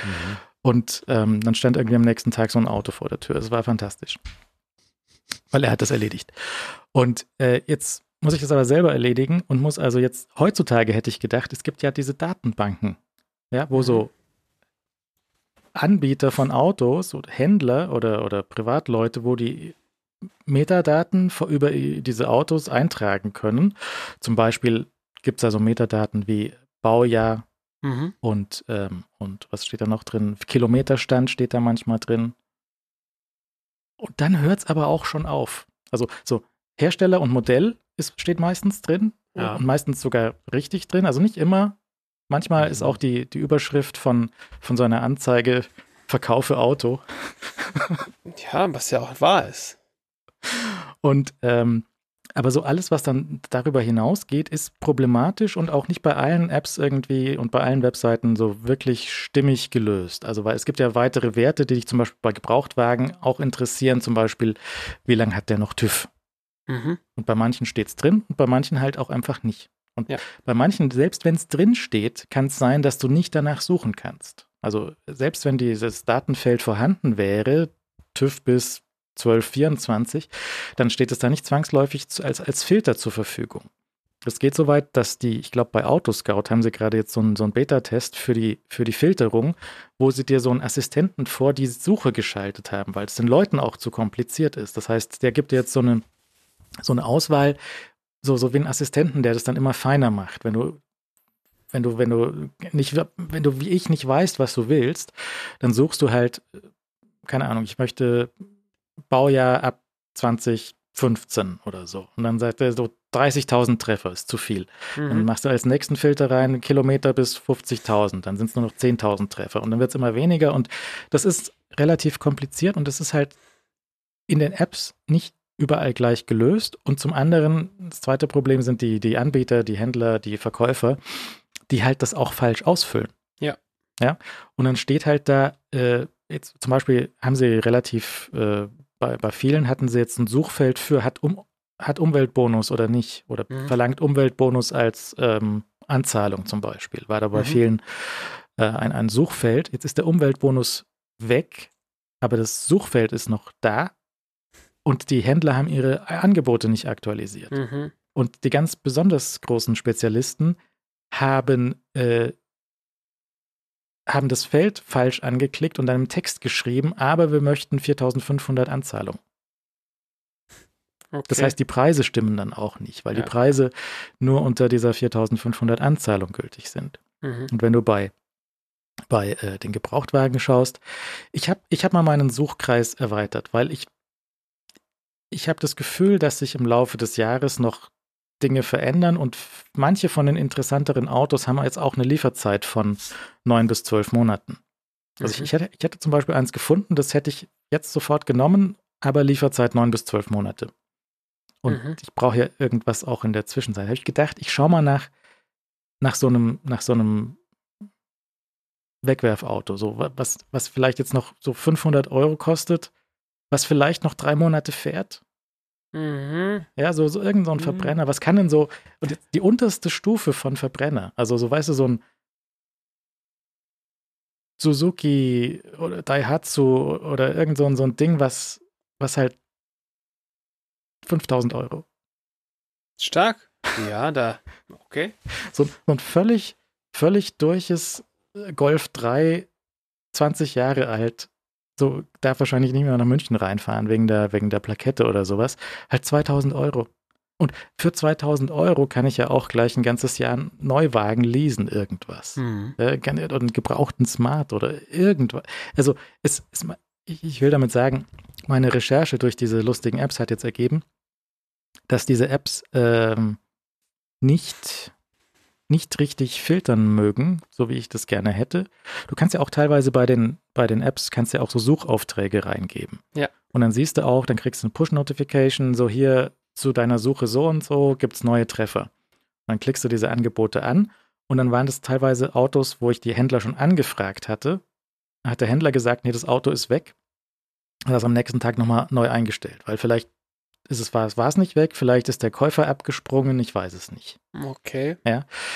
Ähm, und auch teilweise, dass das so, äh, ich habe einem Händler dann auch geschrieben, so eine E-Mail geschrieben, so, hey, könnte ich bitte dieses Auto vielleicht haben, weil ich habe da drei Fragen dazu. Und dann hat er zwei Fragen von den drei Fragen beantwortet. Am nächsten Tag habe ich die dritte Frage nochmal gestellt. Dann hat er gesagt, es ist weg. Mhm. Okay. Und dann hat es aber trotzdem noch zwei Wochen auf der Seite stehen lassen oder eben neu eingestellt. Und habe ich gesagt, nee, ähm, wenn wieder so ein Wagen kommt von der Sorte, dann sagen Sie mir Bescheid. Sagt er nichts dazu, stellt nochmal fünfmal das gleiche Auto ein, aber sagt mir nicht Bescheid. Das habe ich dann über Weihnachten gesehen, dass es wieder da war und wieder weg war. Ähm, da bin ich nicht so richtig einverstanden. Zum Beispiel Leasingmarkt ist die Website, der Server ist einfach krass überlastet, der ist einfach langsam, Mhm. lädt so keine Bilder, was auch schlecht ist. Oft Bilder, auch interessant, habe ich ein Auto gesehen, das, äh, das war blau. Das war kn- quietscheknalle blau, das Auto. Habe ich mir gedacht, das Auto gibt es nicht in quietscheknalle blau, das wäre sehr ungewöhnlich. Mhm. Und steht so im, im Text drunter, das Auto ist weiß. Das war einfach nur der Weißabgleich, der falsch war. okay. Und das Auto war nämlich von vorne blau und von hinten weiß. Weil der Weißabgleich von der Kamera nicht also Das ist so ein bisschen wie mit Immobilienmakler. Ja? Das ist so Fotos schwierig. Ja. Ähm, und ich glaube, ich muss noch ein paar Tage, Wochen abwarten, wie sich die Angebote so bewegen. Also ist weiterhin ist wenig lieferbar. Jetzt sofort lieferbar wäre zum Beispiel der MG4, MG5. Die ganzen Stellantis, Opel Mokka, Opel Corsa, diese Dinger, die wären lieferbar. Tesla wäre lieferbar. Ähm, aber auch Tesla, wenn ich jetzt einen Tesla wollte, was, wenn das Timing anders gewesen wäre, hätte ich schon längst ein Model Y Mhm. wenn das Timing vom Golf anders gewesen wäre und wenn das Timing vom Chef anders gewesen wäre. Ja, Dann- verstehe ich. Dann hätte ich ein Model Y und das Ich wär, auch. Ja, und das wäre anders. Aber jetzt ist das so gelaufen und jetzt ist das Model Y ja auch am, E- wenn ich das, weiß ich nicht, ob ich das, aber grundsätzlich Model Y, das steht auch am Ende des Zyklus. Da steht ein äh, Facelift an. Der, der stand schon von Anfang an an. Aber und ähm, sehe ich Leo auf meiner Schulter sitzen Mhm, ja, und mhm. sagt so, nee, lass mal, das ist, das ist das alt. ist gefährlich. Ja. Das ist gefährlich. Ja, kauf dir, kauf dir doch lieber äh, so eine zweite Generation Ionic gebraucht. Kriegst du unter 20.000. Da ist- Der fährt quasi doppelt so weit wie der E-Golf. Ist doppelt Verkaufst so du gutes den auch Auto. gerade, Basti? Äh, Nee, ja. Ich hatte auch kurz den ich Eindruck. kann dir da was besorgen. Sicherlich. Leicht gebrauchte Elektroautos habe ich mir natürlich auch angeschaut und was da zum Beispiel in Hülle und Fülle vorhanden ist, sind die ganzen Renault Zoes, so eine wie Basti sie auch gehabt Ja, hat, aus dem Zeitraum. Mhm. Die wurden damals im Leasing sehr, sehr günstig hergegeben Ja. Und jetzt kosten sie das Dreifache. Ja, Okay. schön. Ja, also gebrauchte Zoe kriegst du jetzt für einen dreifachen Preis für das, was der Basti gezahlt hat. Ja, völlig gestört. Ja, also ohne Sinn. Und ähm, auch so andere leicht gebrauchte Autos sind, wenn es Elektroautos sind, ein bisschen kritisch, weil du nicht weißt, in welchem Zustand die Batterie dann ist. Ähm, was bei dem einen oder anderen Modell dann schon so ein bisschen an die äh, Reichweite, wenn du so einen alten Kia Soul, hat der Björn zum Beispiel gerade, alter Kia Soul, ähm, mit einer 20er Batterie oder sowas, wenn Ja. die dann die Hälfte schon durch hat oder so, dann wird es schon auch knapp. Ja, aber der fairerweise ist der alte Kia Soul mit der 20er Batterie ja schon eigentlich von Abwerk durch. Mhm. Weil der war ja, also der ist ja auch so eine Sch Schrankwand gewesen. Also Der, der hat ja nichts, also der hat ja noch fast weniger Sinn gemacht, als der erste lief. Und das, das ist auch so ein Ding, was an Metadatenfeld bei den Dingern meistens fehlt, ist so die Akkugröße. Die steht da einfach nicht. Und es gibt ein, Aber ich man glaube, kann bei, sie eingeben. bei mobile.de oder so gibt es Ja. ein Feld dafür, aber in diesem Feld für die Akkugröße bei mobile.de kannst du nur filtern nach unter 15 oder bis 30. Okay. Und die moderneren Stark. Autos, die hätten halt irgendwas zwischen 30 und 80 oder so, äh, Ja. wo du eigentlich suchen wolltest. Das ist also da auch nicht angekommen. Ähm, diese, diese und noch ein weiteres Problem ist halt die Angebote, die nicht in diesen Plattformen drinstehen. Ja, also weil es gibt ja natürlich auch noch Neuwagen auf den Konfiguratorseiten von den Herstellern. Ja, und dann klickst du halt den Kon Kon Konfigurator bei, bei äh, Volvo durch für den X30 zum Beispiel und dann, dann vergeht es dir auch wieder ganz schnell, weil da auch Lieferzeit wieder zwölf Monate und du halt für jeden einzelnen Schalter nochmal extra zahlst. Was halt, Bevor du wütende Mails bekommst, du Mhm. kannst bei Mobile voll in 10er Schritten bis 100 Kilowattstunden die Batteriegröße filtern. Ich bin begeistert. auf der Webseite oder in der App? Auf der Webseite, keine Ahnung, was auf der App ist. Ich hab, äh, dein, dein nächster Computer ist doch kein Handy, sondern ein Computer. Was machen wir was machen wir auf der Webseite? Jetzt lass mich mal schauen. Das ist ja das völlig verrückt. Batteriekapazität in der App kannst du suchen unter 15, 15 bis 30 oder über 30. Auf der Website geht's. Ja, weil-. Super. Okay. Klar. Hit. Na, und dann gibt es noch äh, ein, ein Spezial, eine Spezialwebseite, die ich überhaupt nicht verstehe, ist äh, CarWow. Mhm. Auf die bin ich gestoßen, weil die einen ganz lustigen ähm, YouTube-Moderator haben. Ja. Ja, der ist so, der, der, der, so ein Engländer, der hat, glaube ich, irgendwie Spaß dran. Und ähm, habe ich mir die Seite mal angeschaut und ich glaube, deren Konzept ist so, dass du nach einem Auto suchst und dann musst du E-Mail hergeben und dann schicken sie dir Angebote zu anderen Autos. Das hört sich gut an. Stimmt, ich habe die Mail gesehen. Sehr gut einfach. Naja, sind wir mal ehrlich. Da, äh, bei, diese Modellbezeichnungen von so Autos sind ja auch alle völlig albern. Und also, na, ob du jetzt, ja, also ob du jetzt ein ID3 oder ein i3 hast, ist ja, beides hat eine 3. Mhm. Also Model 3, alles völlig egal. Du wolltest ein Auto mit einer 3, kriegst ein Auto mit einer 3. Also das ist ja wohl, Und das Einzige, was die gemeinsam hatten, war halt vier Räder, sonst nix. Na, und eine 30 hattest du, glaube ich, drin. Hallo? Das ist schon eine Zahl mehr als bei der 3. 30 waren bei bei beiden, glaube ich, richtig, wenn mich nicht alles Ja, täuscht. also EX30 von Volvo oder halt irgendein Mazda 30, irgendwas. Ja, MX3. Also, da war da, da zwei Buchstaben und eine 30. Beides, das ist quasi dasselbe Auto. Mhm. Das hast du noch nicht eingesehen. Cabau hat das sofort verstanden. Naja, Wild. also ich bin so, so schlau wie vorher, mehr oder weniger. Und warte noch ein bisschen, äh, ein bisschen ab. Leo auch nicht schlauer, oder? Nee, leider nicht. Es ist sehr frustrierend und schwierig, die, ähm, die Suche. Aber vielleicht, ich äh, warte darauf, dass, äh, dass noch irgendwelche Wunder passieren oder irgendwo irgendwelche Autos rauspurzeln. Und vor allem bin ich ja natürlich auch sehr gespannt, was sich jetzt da in den nächsten ein, zwei Wochen vielleicht auch mit den Preisen tut. Ja. Ähm, und äh, das ist auch noch so ein Filterproblem nach Gewerbeangeboten und Privatangeboten, Mhm. weil das ignorieren viele einfach. Und Ja. dann kriegst du halt Angebote, denkst dir, wow, super. Dann ist es halt für die andere Gruppe. Ja, wa- was mich jetzt relativ, ich hatte noch überhaupt nicht groß rumkonfiguriert in den Listen, aber ich hatte mir halt auch so ein paar von, von äh, zwei, drei Apps, lasse ich mir halt Nachrichten, die ich so in die, in diese Tagesübersicht rein pushen lasse. Und dann schaue ich einmal am Tag rein. Da ist so eine ganze Riesenliste mit Angeboten. Und da ist halt natürlich auch immer, da sind immer so super, super attraktives Angebot, super attraktives Angebot. Und sobald du das Angebot anschaust, ist es halt immer so äh, Kilometerlaufleistung pro Jahr 5000 Ja, Kilometer. ja. und äh, halt äh, eigentlich äh, Kä- Käse. Und wenn du den dann ein bisschen hochkonfigurierst auf eine normale Laufleistung und, und auf den ganze und auf das ganze drumherum und dann hast du noch irgendwelche Überführungskosten und dann ist das Angebot plötzlich überhaupt nicht mehr attraktiv. Also es ist ja schwierig, aber das kann man sich wahrscheinlich auch noch zusammen konfigurieren. Da habe ich jetzt bis, bis jetzt noch nicht groß Zeit reingesteckt. Das äh, manche, ich glaube, das war Leasingmarkt oder so, da haben die Händler die Möglichkeit, verschiedene Preise reinzugeben. Also Mhm. 5000 Kilometer, 10.000 Kilometer, 15.000 und dann die verschiedenen Laufzeiten 24, 36 und so weiter. Ja. Und viele füllen da nicht alles aus. Ja. Das heißt, wenn du dort nach einem Angebot filterst, was der Händler nicht ausgefüllt hat, dann fehlt dieses Angebot komplett, obwohl er dir natürlich die andere äh, Laufleistung geben könnte. Ja, ja, eben. Das ist ja bescheuert dann unterm Strich. Aber Ja. manchmal sind die ja auch so dämlich aufgebaut. Du musst ja jedes Mal durchrechnen. Äh, ma- Manche, bei, bei manchen wird dir dann irgendwie angezeigt, das ist irgendwie das günstigste. Ja, das sind irgendwie 24 Monate und 10.000 Kilometer oder halt 36 Monate und was auch immer. Ähm, und, aber es ist halt ein solcher Aufwand, das jeweils halt sich, äh, sich rauszusuchen dann, dass, dass ich da meine Motivation bislang auch noch immer ziemlich gering dafür war. Ja. Mal schauen. Und ähm, ja, ich bin, ich bin, wie gesagt, nicht, nicht mal sicher, was ich will. Ja, und das ist halt, Ja, ja, das macht es nicht einfacher. äh, Hm. ich bin auch hier gegenüber, ist so ein, so ein Autohändler, äh, 50 Meter vom Haus.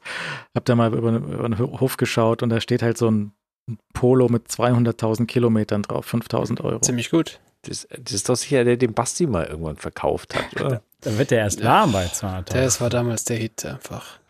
Da habe ich auch, ich, ich habe geschaut, so finde ich wieder was, was Lustiges, irgendwie so ein, ähm, so ein Opa Mercedes von 1980 oder sowas mit Ja. H-Kennzeichen und schönes, sehe ich einen irgendwie auch recht günstig und so und sagt, er fährt gut, immer Garage, immer alles super und die Löcher im Boden haben nur 5 Zentimeter Durchmesser. Das ist ja der Hit. der Fuß fast noch nicht durch. Ja, weil Und- sehr, sehr gut. Naja, also mal, mal gucken. Ich äh, bleib mal bei, bei dem Schlingel Carsharing, das ist eigentlich ganz praktisch, aber das ist sehr gut. Ja. Das ist einfach hervorragend. Ganz mit. Ja, Das, jedem Payback-Punkten zahlen. Hm. ich ich, ich bringe T-Shirts und Gummibärchen oder so. ja, ist gut. Also ich, ich beschwere mich jetzt ja auch nicht direkt. Das möchte ich jetzt gar nicht behaupten. Ja, Naja, okay. Ähm, machen wir die Picks für heute, oder? Wie schaut's denn aus, Alex? Hast du was? Ach so, ja, ich, äh, ich, ich, ich verschiebe dann ein Thema mal in die Show nach der Show, nicht wahr? Mhm. Ähm, ich ein, ich habe tatsächlich einen Pick äh, und der ist vorbereitet über die letzten zwei Jahre tatsächlich. Ähm, ein Pick, äh, den ich als Idee gerne mal weitergeben möchte hier zum äh, neuen Jahr. Äh, ich habe äh, bald wieder Geburtstag, so hint, hint. ähm, Und ich habe mir äh, vor zwei Jahren eine Raw Denim Jeans gekauft. Als Geburtstagsgeschenk. Okay, jetzt bin ich ja wirklich sehr gespannt. Es ist, es ist ein Hit. Und das ist ein Loch, das vergleichbar ist so mit Tastaturen. Da kann man auch ganz tief reinfallen. Ähm, bin ich aber nicht. Sondern ich habe Ah, da haben wir mal Glück gehabt. ja, ja, ein bisschen Glück gehabt, weil, also, wenn du mit diesen Denim-Hats sprichst, ja, dann, äh, das führt schon sehr weit, muss ich sagen. Ähm, ich habe eine Jeans an, äh, die man jetzt äh, kaum sehen kann und ich möchte mich auch nicht zu weit bewegen hier, ähm, die ich jetzt seit zwei Jahren trage. Jeden Tag. Und äh, Hm. es ist das fantastische, also ein wirklich fantastisches Produkt. Also es macht mein Leben so viel einfacher. Es ist ja so ein bisschen die Idee, so eine, weißt du, alte Steve Jobs Idee. Du musst Mhm. dich morgens nicht mehr entscheiden, Richtig, was richtig, du richtig, trägst, sondern du hast nur eine verdammte Hose. Richtig. Nein, nein, nein, falsch. Dann hast du Steve Jobs nicht. Hast, hast du die Steve Jobs Geschichte nicht gehört? Der hatte diesen verdammten Turtleneck, hatte der 140 Mal, Ich weil weiß, der weiß. Designer handgefertigt für ihn persönlich geschnippelt hat und vorbeigebracht hat. Ja, aber trotzdem praktisch gesehen Okay. ist es Ja. das Gleiche. Okay. Ähm, ich habe eine, eine Jeans und die hat einfach alles durchgemacht. Also Raw Denim ist ja so der Stoff in seiner puren Qualität. Bleibt das Bild gleich stehen. Ähm, aber vielleicht hört ihr mich noch. Natürlich. Ähm, ja. äh, also, ne, nicht weiter bearbeitet, sondern einfach pur blau, ähm, be beste Qualität, passt sich dann über die Zeit deinem Körper an. Und ähm, die äh, Abreibungsstellen etc., die fügst du der Hose zu. Also es ist ein Prozess. Du äh, wohnst dieser, du verschmilzt mit dieser Jeans. Und das ist, äh, ist, ist so, es ist so geil. Also es ist, ist ernsthaft lustig. Also diese Jeans, wenn du die anziehst, und die gibt es in verschiedenen ähm, äh, logischerweise Größen, aber halt auch, wie schwer die zum Beispiel sind. Und was, ich eine. äh, lass mal das mal googeln. Was, was hast du denn da? Achso, nee, ich, äh, das, äh, das könnte ich dir. Also ich habe eine, eine Iron Heart, aber das, ähm, äh, ich kann dir einfach mal die, die Webseite, die du auf jeden Fall ansurfen möchtest, ist äh, Denim Hunters. Äh, ist so eine, so eine Webseite. Alex ist absolut in kein Loch reingefallen. Keine Sorge. musst- ich habe damit nichts, ich habe damit nichts am Hut. Ich habe durch Zufall diese Jeans entdeckt und seitdem nicht mehr ausgezogen. Ich bin in kein Loch reingefallen. Keine Sorge. Du musst nur Denim Hunters lesen. Die können dir alles erklären. Und ähm, der deutsche Marke ist zum Beispiel Blaumann. Blaumann macht auch sehr gute Raw Denim äh, Jeans. Da gibt es spezielle Shops einfach, die kriegst du nicht in deinem nächsten Kleidungsgeschäft, sondern es gibt so, so Shops mit so Dudes, die so, weißt du, viel Bart haben und äh, so eine Mütze aufhaben. Genau solche Dudes. Die haben immer äh, Jeanskleidung an. Wie gesagt, ich bin auch nicht der Typ für andere Jeans-Produkte vielleicht, aber als Hose ist es einfach fantastisch. Und du kaufst die und die ist extrem schwer. Ich habe zum Beispiel die 21 Unzen Variante, das ist schon sehr schwer. Und die ist halt sehr unbequem am Anfang und steif und dein Körper gewöhnt sich an die Jeans, die Jeans gewöhnt sich an deinen Körper. Und ähm, fügt dieser Jeans halt dann deine persönliche Körperform zu. Und ähm, die sind teuer. Also für, für Raw Denim zahlst du einfach gut, ist halt geile Qualität. Und du hast halt, ist halt ein sehr langlebiges Produkt. Also, Ich sehe hier so 300, 400 Euro. ähm, ja, du kannst, also, das fängt ab, also du kannst auch Raw Denim Jeans auch für 100 Euro kaufen, du kannst dafür 300 Euro ausgeben. Jetzt hat äh, Iron Heart gerade so eine neue rausgebracht, die, die kostet 400 Euro, dann es wird's teuer. Ist dir überhaupt kein Loch gefallen? Ist überhaupt kein Loch gefallen. Nein, ich habe ich hab, nur so ein paar, äh, einen besonderen Denim-Hat äh, um mich herum, der mich da mit Informationen versorgt. Und du kannst dir natürlich genau aussuchen, was für, es gibt verschiedene Va- Varianten, ähm, äh, Hersteller und dann wie die wie die, was für, was für Stoff da äh, verwendet, verwendet werden soll, welche Muster beispielsweise auch. Und du kannst dich entscheiden, wie du die umschlägst unten am Knöchel etc. Gibt es verschiedene Kniffe, um, um äh, diesen Umschlag zu machen. Ähm, gibt es natürlich Limited Editions, all, also äh, Scherze gibt es da. Aber mein Herangehen an diese ganze, an dieses ganze Markt ist halt, du hast eine Jeans, die du einfach immer anziehst. Und Jeans ist ja, Jeansstoff ist so geil, der ist so dicht, äh, der, der geht, der wird einfach nicht schmutzig. Das heißt, diese Jeans, die wäschst du auch nicht. Das ist der, der, der Trick. Wenn du so, sobald du sie wäscht, also Jeans allgemein, die du im Laden kaufst, die sind dann schon gewaschen und sind halt schon kaputt. Wenn du eine Raw Denim anziehst, dann ist die halt nicht gewaschen und die trägst ein Jahr und dann wäschst du die das erste Mal und dann formt sie sich noch weiter deinem Körper an. Und für diese Waschmethoden, da gibt es unterschiedliche Herangehensweise. Leute sagen, ähm, Du springst beispielsweise hier, kannst du in den Schnee gehen, ja, das kannst du dich in den Schnee legen. Du kannst natürlich auch in, äh, ins Meer springen. Äh, du kannst auch einfach äh, unter das Wasser halten. Das kannst du auch machen. Ähm, und dann, und dann, dann, dann zieht sich nochmal so ein bisschen zusammen. Also dem kannst du, Denim Hunters ist eine ganz gute Webseite. Da, da wird beschrieben, wie das sich nochmal ein bisschen verändern kann und so weiter und ob du eventuell ein paar Zentimeter länger kaufst, etc. Und dann hast du einfach eine perfekte Hose, die du einfach liebst. Und äh, ich habe das, wie gesagt, vor zwei Jahren gemacht. Besten, best zwei Jahre Hosenzeit meines Lebens gehabt, äh, die, die letzten Jahre. Weil du, du hast nur eine Hose.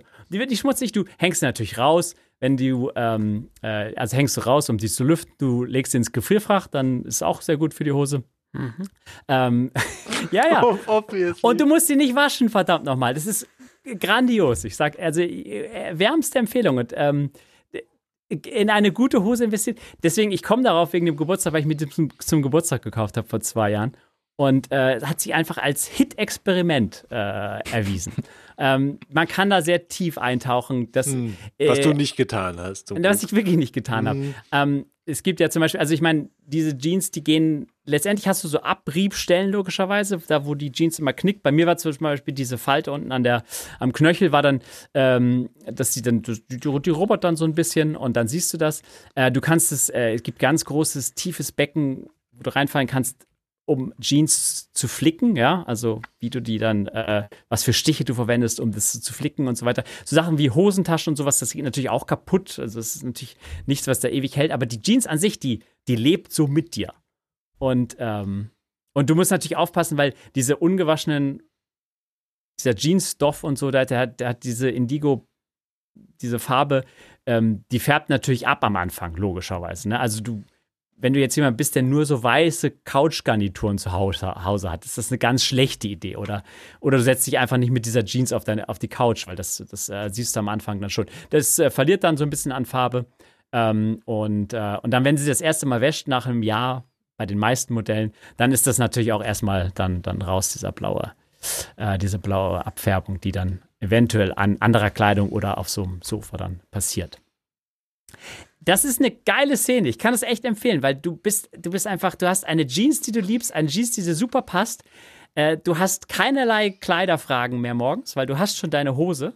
Es fühlt sich an wie so ein bisschen wie so eine Rüstung, weil die so schwer ist. Die wird halt weicher mit der Zeit, nicht wahr? Die, die, die trägst du ja so ein. Ähm, aber es fühlt sich einfach so, und Jeans kannst du zu allem anziehen. Also ich, ich, ich habe meine zu, zu Hochzeiten getragen und zu Beerdigung wahrscheinlich auch. Also die kannst du, also, das Alltag. Die ist einfach, Jeans ist einfach fantastisch, aber es ist halt keine so eine, ähm, keine so eine, also du bist, du bist so ein bisschen stolz auf die Jeans. Bist, und ich meine, so die, äh, die ganzen Leute, die da zu tief ins Loch fallen, die kaufen zum Beispiel mehrere Modelle. Das, das ist mir überhaupt nicht, das, da, da liegt mir nichts dran. Aber ich finde diese Idee einfach gut. Jetzt, wenn die dann irgendwann durch ist, und das kannst du ja runterrechnen, ne? was habe ich bezahlt, wie viele Tage habe ich sie getragen, das ist eine ganz leichte Kostenrechnung, obwohl wir gelernt haben, bei bei solchen Rechnungen nicht auf mich zu hören. Ähm, und dann hat es das Geld schnell wieder drin, einfach für so eine Jeans. Also ich kann das nachvollziehen mit, ähm, wenn man mal eine, eine, ein paar Jeans, eine Sorte Jeans gefunden hat, die gut passt oder so, dass man sich dann davon acht Stück kauft. Das habe ich zum Beispiel gemacht. Ich habe diese eine Hose gefunden, die mir gut passt, davon acht Stück. Jetzt irgendwie sechs davon sind jetzt so auch am unten am, am Fuß abgelaufen, durchgelaufen und draufgestiegen und das ist dann vorbei. Passt mir auch nicht mehr, ist sehr gut. Aber äh, die, die, muss man ja schon waschen auch. Also normale Hosen muss man ja schon waschen. Ja, aber Raw Denim Jeans halt nicht. Das ist halt das Geile. Gibt's, Die musst du äh, lüften, ja. musst ins Eisfach Ja, legen bin und da- dann nach einem Jahr. Ja, ich Gibt's bin tatsächlich bei Alex. Also ich habe die, ich habe eine, es ist keine Raw, also es ist eine, eine Augsburg Denim von Mhm. Mano Mama, also auch nur Denim, auch Heavy, da, was, was habe ich, 300, äh, 300 Gramm, also 10, 10 Unzen, wahrscheinlich halb so schwer wie deine. Ja, Ähm, es geht so bis 25 Unzen. genau. Mhm. Aber faltest du zusammen, steckst sie in den Ziploc-Bag und steckst sie in den Gefrierfach, ins Gefrierfach. Ja. Und das war's. Ja. Ist das alles nur ein Riesenscam von der Waschmaschinenindustrie? Ja, weil Jean, Jeansstoff ist so dicht, der, der, der, der, der der wird nicht irgendwie schmutzig innen drin, sondern ich meine, klar, du, ich meine, du hast natürlich äußerlich äh, Schmutzeinwirkungen etc., aber das kannst du. Wenn Kannst du du runter- runterwischen. Schlamm dran hast, trocknet, trocknen rausbürsten, das geht schon auch. Also ich habe das schon auch geschafft, dass ich den mal waschen musste, weil es nicht anders ging. Aber wenn du jetzt nicht jeden Tag äh, mit der Jeans durch, durch äh, Knie, knöchelhohen Matsch wartest, geht das eigentlich ganz gut. Ja, ja. Das ist sehr faszinierend. Also dieses ganze, das ganze Thema ist extrem faszinierend. Und es hat dann halt so geile Abriebstellen, so, so, so ja, Falten in der, in der Farbe, die, ähm, die halt deinem Körper äh, en- en- entsprechen. So. Also es, du trägst diese Hose so für dich und hast dann eine, ein, ein äh, äh, für dich zugeschnittenes Modell, das, äh, das du so eingetragen hast. Und ähm, ist, ich, ich weiß, es klingt ein bisschen lustig, so wenn man sich noch gar nicht mit der Szene beschäftigt hat, aber das ist extrem faszinierend und äh, es ist extrem. Ich war auch sehr skeptisch, muss ich sagen, aber ein- zwei Jahre später, ich bin ein bekehrter Mensch, sage ich euch. Also die wird irgendwann kaputt gehen. Irgendwann ich ähm, irgendwann, irgendwann wird die, wird die durch sein für mich, obwohl das hat natürlich auch so ein bisschen seinen gewissen Charme. Ähm, aber irgendwann wird die durch sein und dann werde ich mir die, die nächste kaufen. Und dann äh, hoffe ich wieder auf ein gutes Preis-Leistungs- Langlebigkeits ähm, mit der. Wie gesagt, ich kann das Prinzip nachvollziehen, sich einmal für was zu entscheiden, dann sehr viele Kopien davon zu kaufen. Zum Beispiel habe ich auch diese Schuhe gekauft, die mir sehr gut passen und sehr gut taugen. Und da hat sich tatsächlich letzte Woche eine aufgelöst. War ich ein bisschen traurig, bin einfach zum Schrank, habe ein neues Paar davon rausgenommen. Ja. Und äh, das, das, und das ist, das sieht man auch manchmal Fotos so, so hier meine Arbeitsstiefel neu und das alte Paar daneben und so ähnlich hat das auch ausgesehen. ähm, ja, okay, verstehe. Nee, Ja. Ich habe ich hab halt jetzt, äh, ich kann jetzt meinen, meinen Kleiderschrank auch teilweise so ein bisschen rückwärts wieder durchgehen und, Mhm. und finde andere Hemden und Hosen und solche Sachen wieder. Mhm. Ja, So, ich meine, wenn die Statur sich natürlich dann so wie bei dir dann äh, verändert auch und so weiter, ist das natürlich ein gewisses Problem, wenn du an einer Jeans zu hohem Preis ähm, in einer Größe hängst, sozusagen. Klar, logisch. Ähm, ähm, ich meine, da kann, du kannst bei denen, äh, also du musst musst die auf jeden Fall anprobieren, da gibt es ganz, ganz geile Läden einfach dafür. Ähm, unten schlägst du dir halt um und kannst dir so an ihrer Länge halt auch äh, bestimmen. Und du kannst, wie gesagt, den Umschlag, die Umschlagart so wählen, ähm, wie wie es dann, dann deiner Länge entspricht oder wie das halt auch zu deinen Schuhen passt und so weiter. Und, und Jeans geht halt immer und die gibt es in verschiedenen, ähm, von, von verschiedenen Herstellern. Gibt es äh, ernsthaft geile kleine Firmen, die geiles Zeug damit machen, also was, was Stich und, und dann auch so kleine Verzierungen etc. angeht. Und, und Limited Edition war kein Spaß, sondern gibt es wirklich so, keine Ahnung, wir sind jetzt irgendwie 30 Jahre machen irgendwie oder 50 Jahre machen halt diese Jeans und jetzt gibt es mal Special Edition etc. Und dann gibt es ein paar, gibt es einfach Markennamen, aber es gibt auch Newcomer in dieser Szene, so die dann, ähm, die dann, die dann mal sich selbst versuchen und so. Das ist, äh, ist faszinierend. Okay. Und du hast diesen Stream, wir könnten jetzt mit diesem Stream wieder auf Twitch. Weil, weil auf Twitch haben sie jetzt die, die, die Regeln irgendwie 15 Mal verändert. Achso, ich könnte jetzt meinen Hintern so und, und meinst du, ich könnte jetzt aufstehen. Ja, aber du, was du nicht machen darfst, ist, du darfst nicht auf Twitch so tun, als hättest du außerhalb vom Bildausschnitt nichts an. Nein, ich habe was an. Ich habe was an. Also, zum Beispiel ich Wie- und Basti, wie- wir haben tut- keine Hosen an, aber Aber wie tut man denn so, als hätte man keine Hose an? man, man sagt zum Beispiel, ey, ich habe heute gar keine Hose an, zum Beispiel. Und dann sagst du bitte, zahlt sehr viel äh, Geld. Diamanten oder Ja. was auch immer man bei Ja, Twitch ja. Und bezahlt. hinten im, im Bild steht noch irgendwie so der Plastik-Swimmingpool irgendwie vom, von dem Experiment, wo es nicht klappte. Und aber wenn, wenn wir sagen, dass wir Hosen anhaben, dann dürfen wir damit auch auf Twitch. Ja, dann habe ich natürlich Hosen an. Hm. Hosenpick. Hm. Okay, gut. Ich, ich lenke mal das, aber Vorsicht, nicht in das Loch reinfallen mit, den- Das- mit den vielen ja. Jeans. Ich habe auch direkt, wenn ich, äh, als ich reingegeben habe, hat der Google vorgeschlagen, willst du nicht zu Reddit? Es ist tatsächlich sehr, sehr lustig, äh, dieser, dieser Pick. Ähm, weil was ich ja nicht wusste, ist, dass es da so, ein, so eine Kultur und so, und so Guides und whatever gibt. Weil ich habe mir quasi eine in Anführungszeichen Raw Denim Jeans gekauft, vor längerer Zeit schon. Ja. Äh, und ich habe irgendwo mal gelesen, das äh, Waschen hier, Mhm. hier ist die, the science behind it. So interessant. Okay, das ist ja ziemlich gut, weil Waschen schon, also wir sehen das ja an anderen Klamotten. Die bleichen da schon aus und so so ein Zeug. Und so, okay, sehr spannend. Ähm, ja, probiere ich. Also mein erster Gedanke war, okay, das ist ja ekelhaft, das stinkt ja dann wahrscheinlich nach zwei, drei Tagen. So, Surprise? Nee. Ähm, Gar nicht, echt nicht. Ja, das ist also- äh, sehr faszinierend. Genau, und dann ähm, habe ich mir gedacht, das ist ja spannend und habe das dann einfach so gemacht, ohne zu wissen, dass es da so eine völlig alberne äh, Subkultur drum außenrum gibt. ja. ja. Vielleicht ist meine nächste Jeans eine Momotaro, die auch eine geile Jeans machen, muss ich sagen. Aber, da, aber das Schöne, aber äh, ernsthaft, das Schöne ist so ein bisschen ist so diese Nachhaltigkeit auch und, äh, und dass du dich, äh, dass du dich halt nicht entscheiden musst, welche Jeans ich anziehe. Also ich meine, wie gesagt, wenn du da ins Loch reinfällst, dann glaube ich, dann hast du auch das Bedürfnis, dann mehr zu kaufen, so, solange das das Budget hergibt. Aber, aber ich finde, das musst du halt gar nicht, weil die halt so ernsthaft langlebig sind. Okay, gut. Linke ich mal irgendwas und dann könnt ihr mal gucken. Ich pick ähm, erstaunlicherweise dann doch nochmal die Journal-App, die da auf iOS dahergekommen ist, weil ähm, ich habe jetzt nichts irgendwie groß zu journalen und ich muss meinen, äh, meinen Mindfulness-Status nicht äh, aufzeichnen und nix. Aber man kann sich dazu bringen, ähm, einfach jeden Tag oder je, zweimal die Woche dort irgendwie Fotos von Hand rauszusuchen und dort reinzukleben und dann bleiben die da. Und äh, dann hast du halt nicht deine große Fotorolle und dein, dein, was, wie auch immer du deine Fotos nicht sortierst, sondern dann sind wenigstens schon ein paar Sachen dort vorausgewählt. Und jetzt habe ich dort, was ich halt die letzten Wochen gemacht habe, sehr viele Fotos von T-Shirts zum Beispiel und Fotos, wie ich die T-Shirts in die Post eingeworfen habe und wie ich die T-Shirts äh, hier sortiert habe und T-Shirts bekommen habe und all diese Dinge und das erste, der erste Eintrag ist, wie ich den E-Golf weggebracht habe oder so. Das ist jetzt alles nicht besonders interessant, aber in fünf Jahren freue ich mich dann über diese Einträge, dass ich hier zusammensortiert habe, was ich ähm, vielleicht jetzt Ende 23 da gemacht habe. Man kann sich ja so eine Notification einstellen, dass der einmal am Tag um 20 Uhr fragt, hier willst du Mhm. nicht was journalen? Und dann sagst du, ja, hier gib mal Journal. Und dann hat der ja auch so sinnvolle Vorauswahl. Ja, also der hat ja dann irgendwie entweder an einem Workout oder an einem, an einem an einer Route oder irgendwas festgemacht, hat er dann, oder an einem Geotag von Fotos festgemacht, hat er dann irgendwelche ähm, Sachen und zum Beispiel hat er beim Postzentrum, beim Brief, Briefzentrum hat er dran geschrieben, hier Deutsche Post, Postfachanlage in Starnberg. Ist nicht ganz falsch, aber lustig.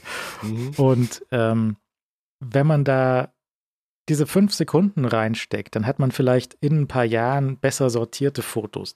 Die Fotos-App, die sortiert natürlich auch irgendwie Sachen zusammen und macht irgendwelche Events und sagt hier, Basti in Italien oder irgendwas.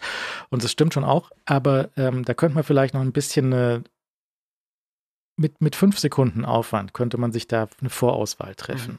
Vielleicht machen Leute auch Herzchen an Fotos, das geht genauso. Aber es ist vielleicht gar nicht, gar nicht so blöd, mal die, die, die Journal-App anzuschauen. Ich habe gedacht, es ist kompletter Quatsch, aber ist gar nicht kompletter Quatsch. Ist okay. Leo?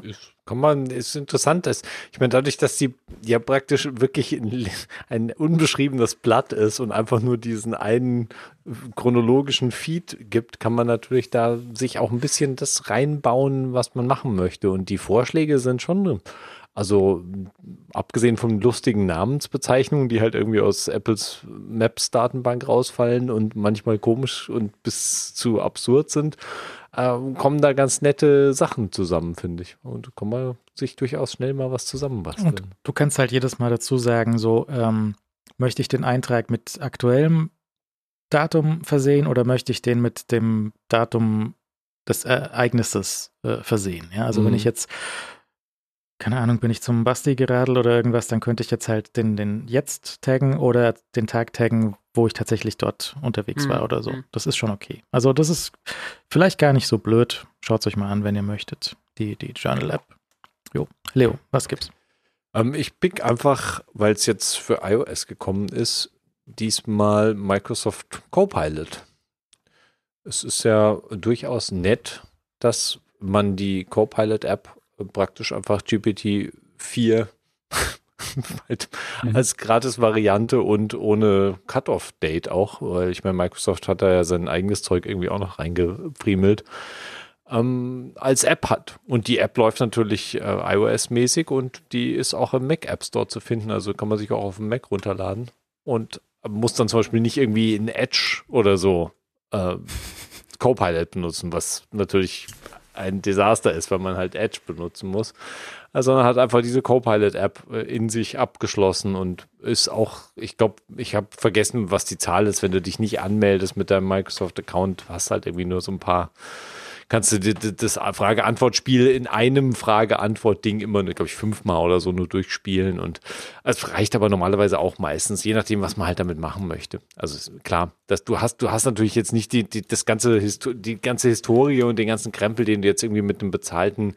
ähm, OpenAI-Account bekommst, aber dafür, dass du es gratis bekommst, plus halt die ganzen Verweise und Microsoft baut natürlich da auch seine Affiliate und, und, und gesponserten Links und so Zeug rein, aber du hast halt eine eigentlich ge gefühlt irgendwie aktuellere Datenbank äh, dazu und das ja, spuckt dir halt irgendwie interessante Sachen auf, oft interessante Sachen aus, durchaus und auch nützliche Sachen. Also ich finde, äh, muss sagen, dass ich relativ relativ angetan bin von dem, was, wo, wo wir wieder bei der Seriediskussion halt sind. Also du bekommst einfach, du bekommst einfach sind zu vielen Sachen relativ sinnvolle Ergebnisse. Manche Sachen sind halt einfach lustig. So, ja, Copilot hat heute gefragt, so, wa- was sind die neuesten Nachrichten? Ja. Und dann hat er irgendwas, Gewerkschaft, Arbeitsniederlegung, irgendwas Außenminister, Au- Außenministerium und, und Gaza-Warnungsgeschichten und dann, und dritte News des Tages, äh, übrigens, der Mount Everest ist 8800 Meter hoch. So, ey, das ist eine coole News. so, danke, Copilot.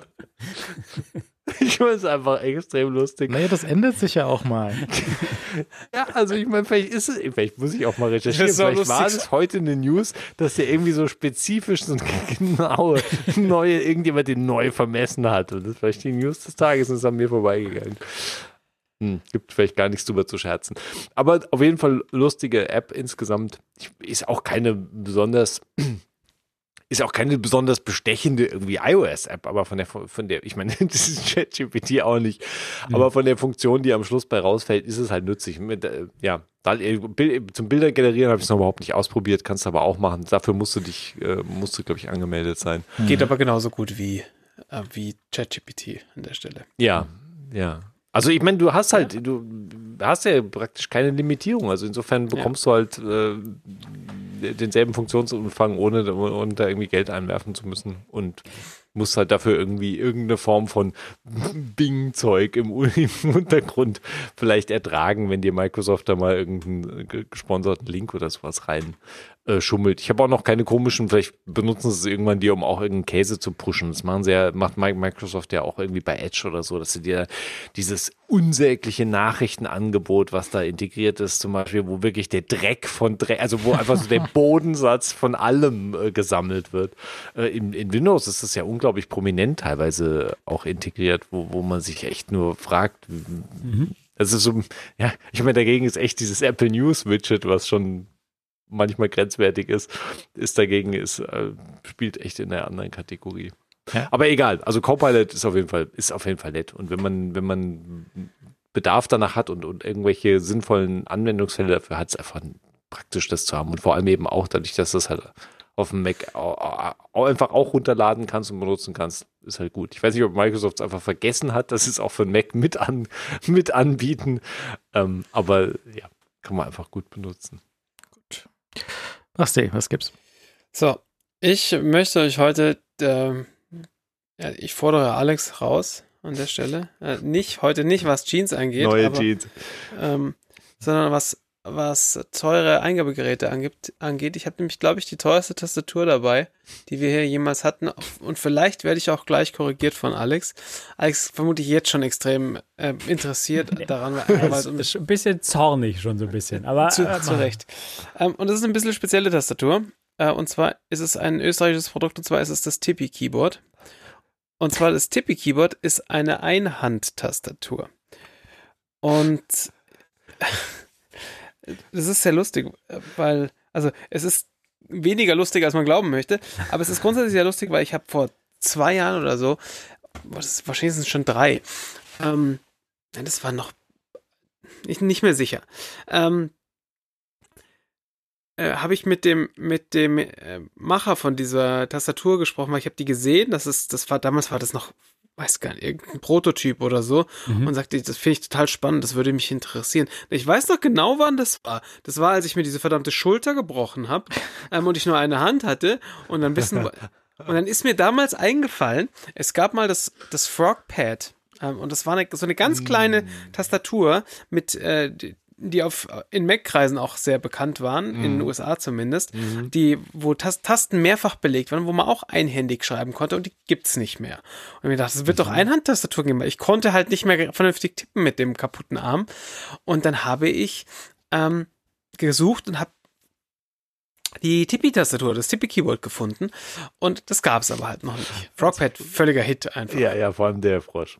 ja. Ja. Also wer das jetzt nicht sieht, das Frogpad ist so mehr oder weniger wie so wie ein Zehnerblock und das ist halt Ja. so Tasten mehrfach belegt und äh, irgendwie drückst du mit dem Daumen auf Shift und dann hast du andere Tasten auf den Buchstaben und so.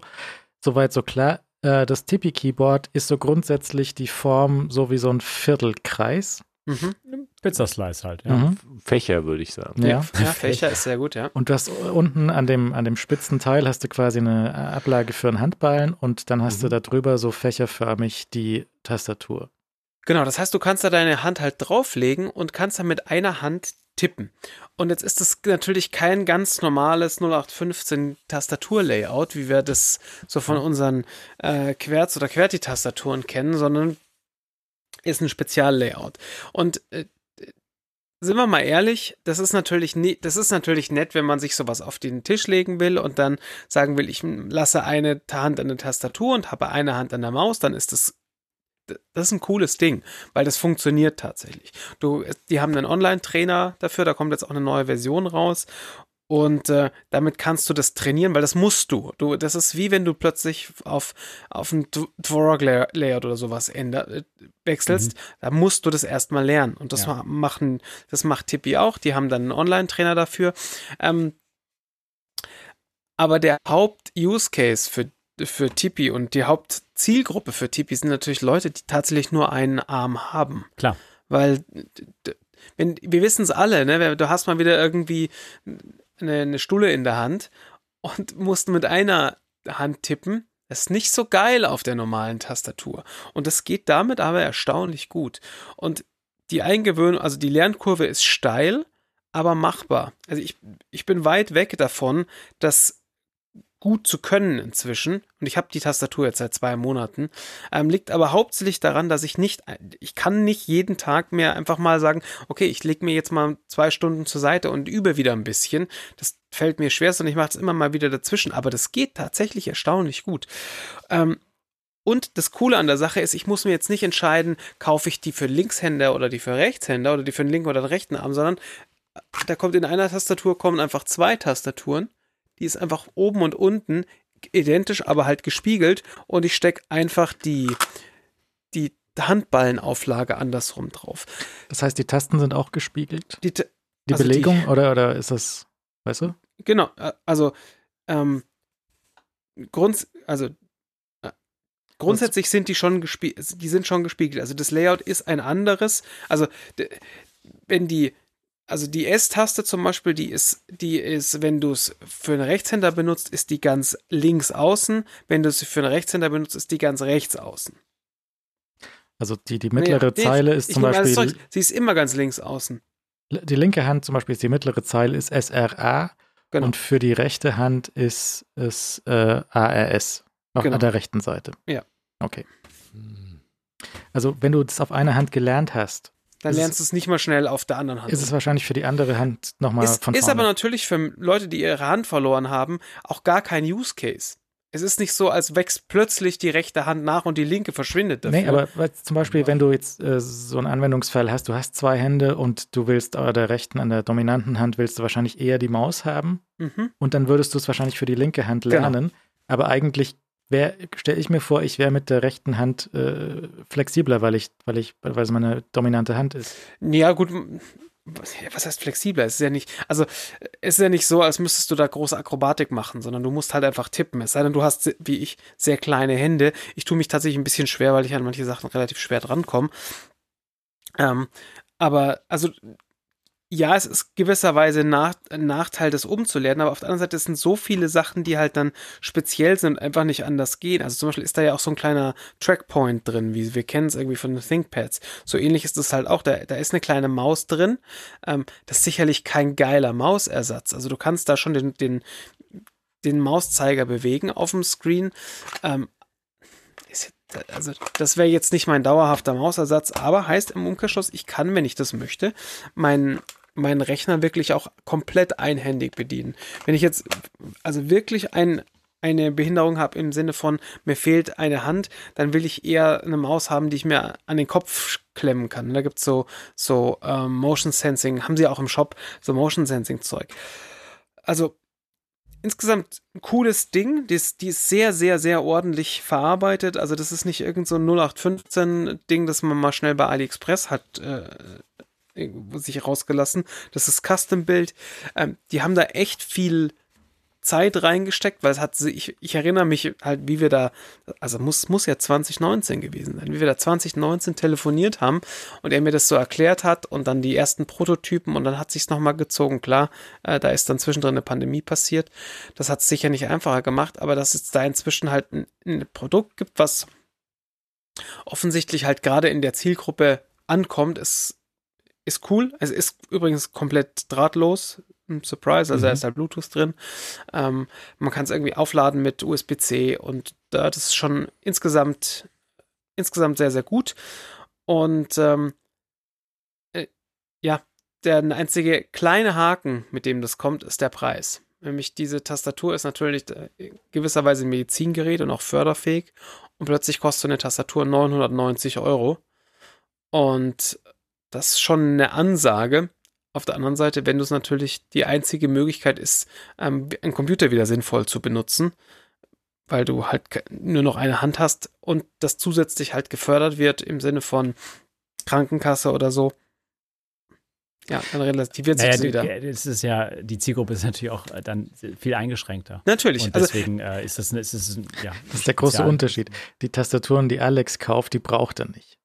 Äh, Genau, die hier ist nützlich. Also ich wollte es nur noch mal klar äh, fragen, aber ich habe mir die Website noch nicht angeschaut, aber das ist ein Accessibility-Feature, oder? Das ist, die, gehen, die gehen nicht auf Produktivität, äh, wie wir es eben gerade Nee, beschrieben haben, irgendwie, dass du links und rechts irgendwie verschieden, dass du zwei Tastaturen anschließt oder nee, so. die fokussieren sich natürlich schon auf, Klar. auf äh, Accessibility. Also Ja. das ist schon der Hauptfokus. Ich finde es, ich, also der Nachteil ist, ich finde es tatsächlich aus einer Produktivitäts- oder, oder anderen Bedienbarkeitsperspektive total spannend, aber halt mit knapp 1000 Euro nicht interess also nicht relevant. Aber insgesamt ist es halt saumäßig lässig, dass es sowas, also dass es sowas überhaupt geben kann. Mhm. Ja, finde ich auch.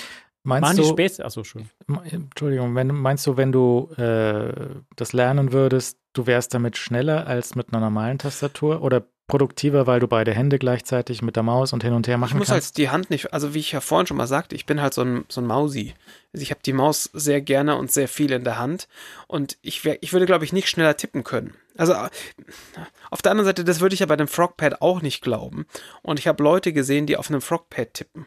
In echt, die nichts anderes tun, als ein Frogpad benutzen.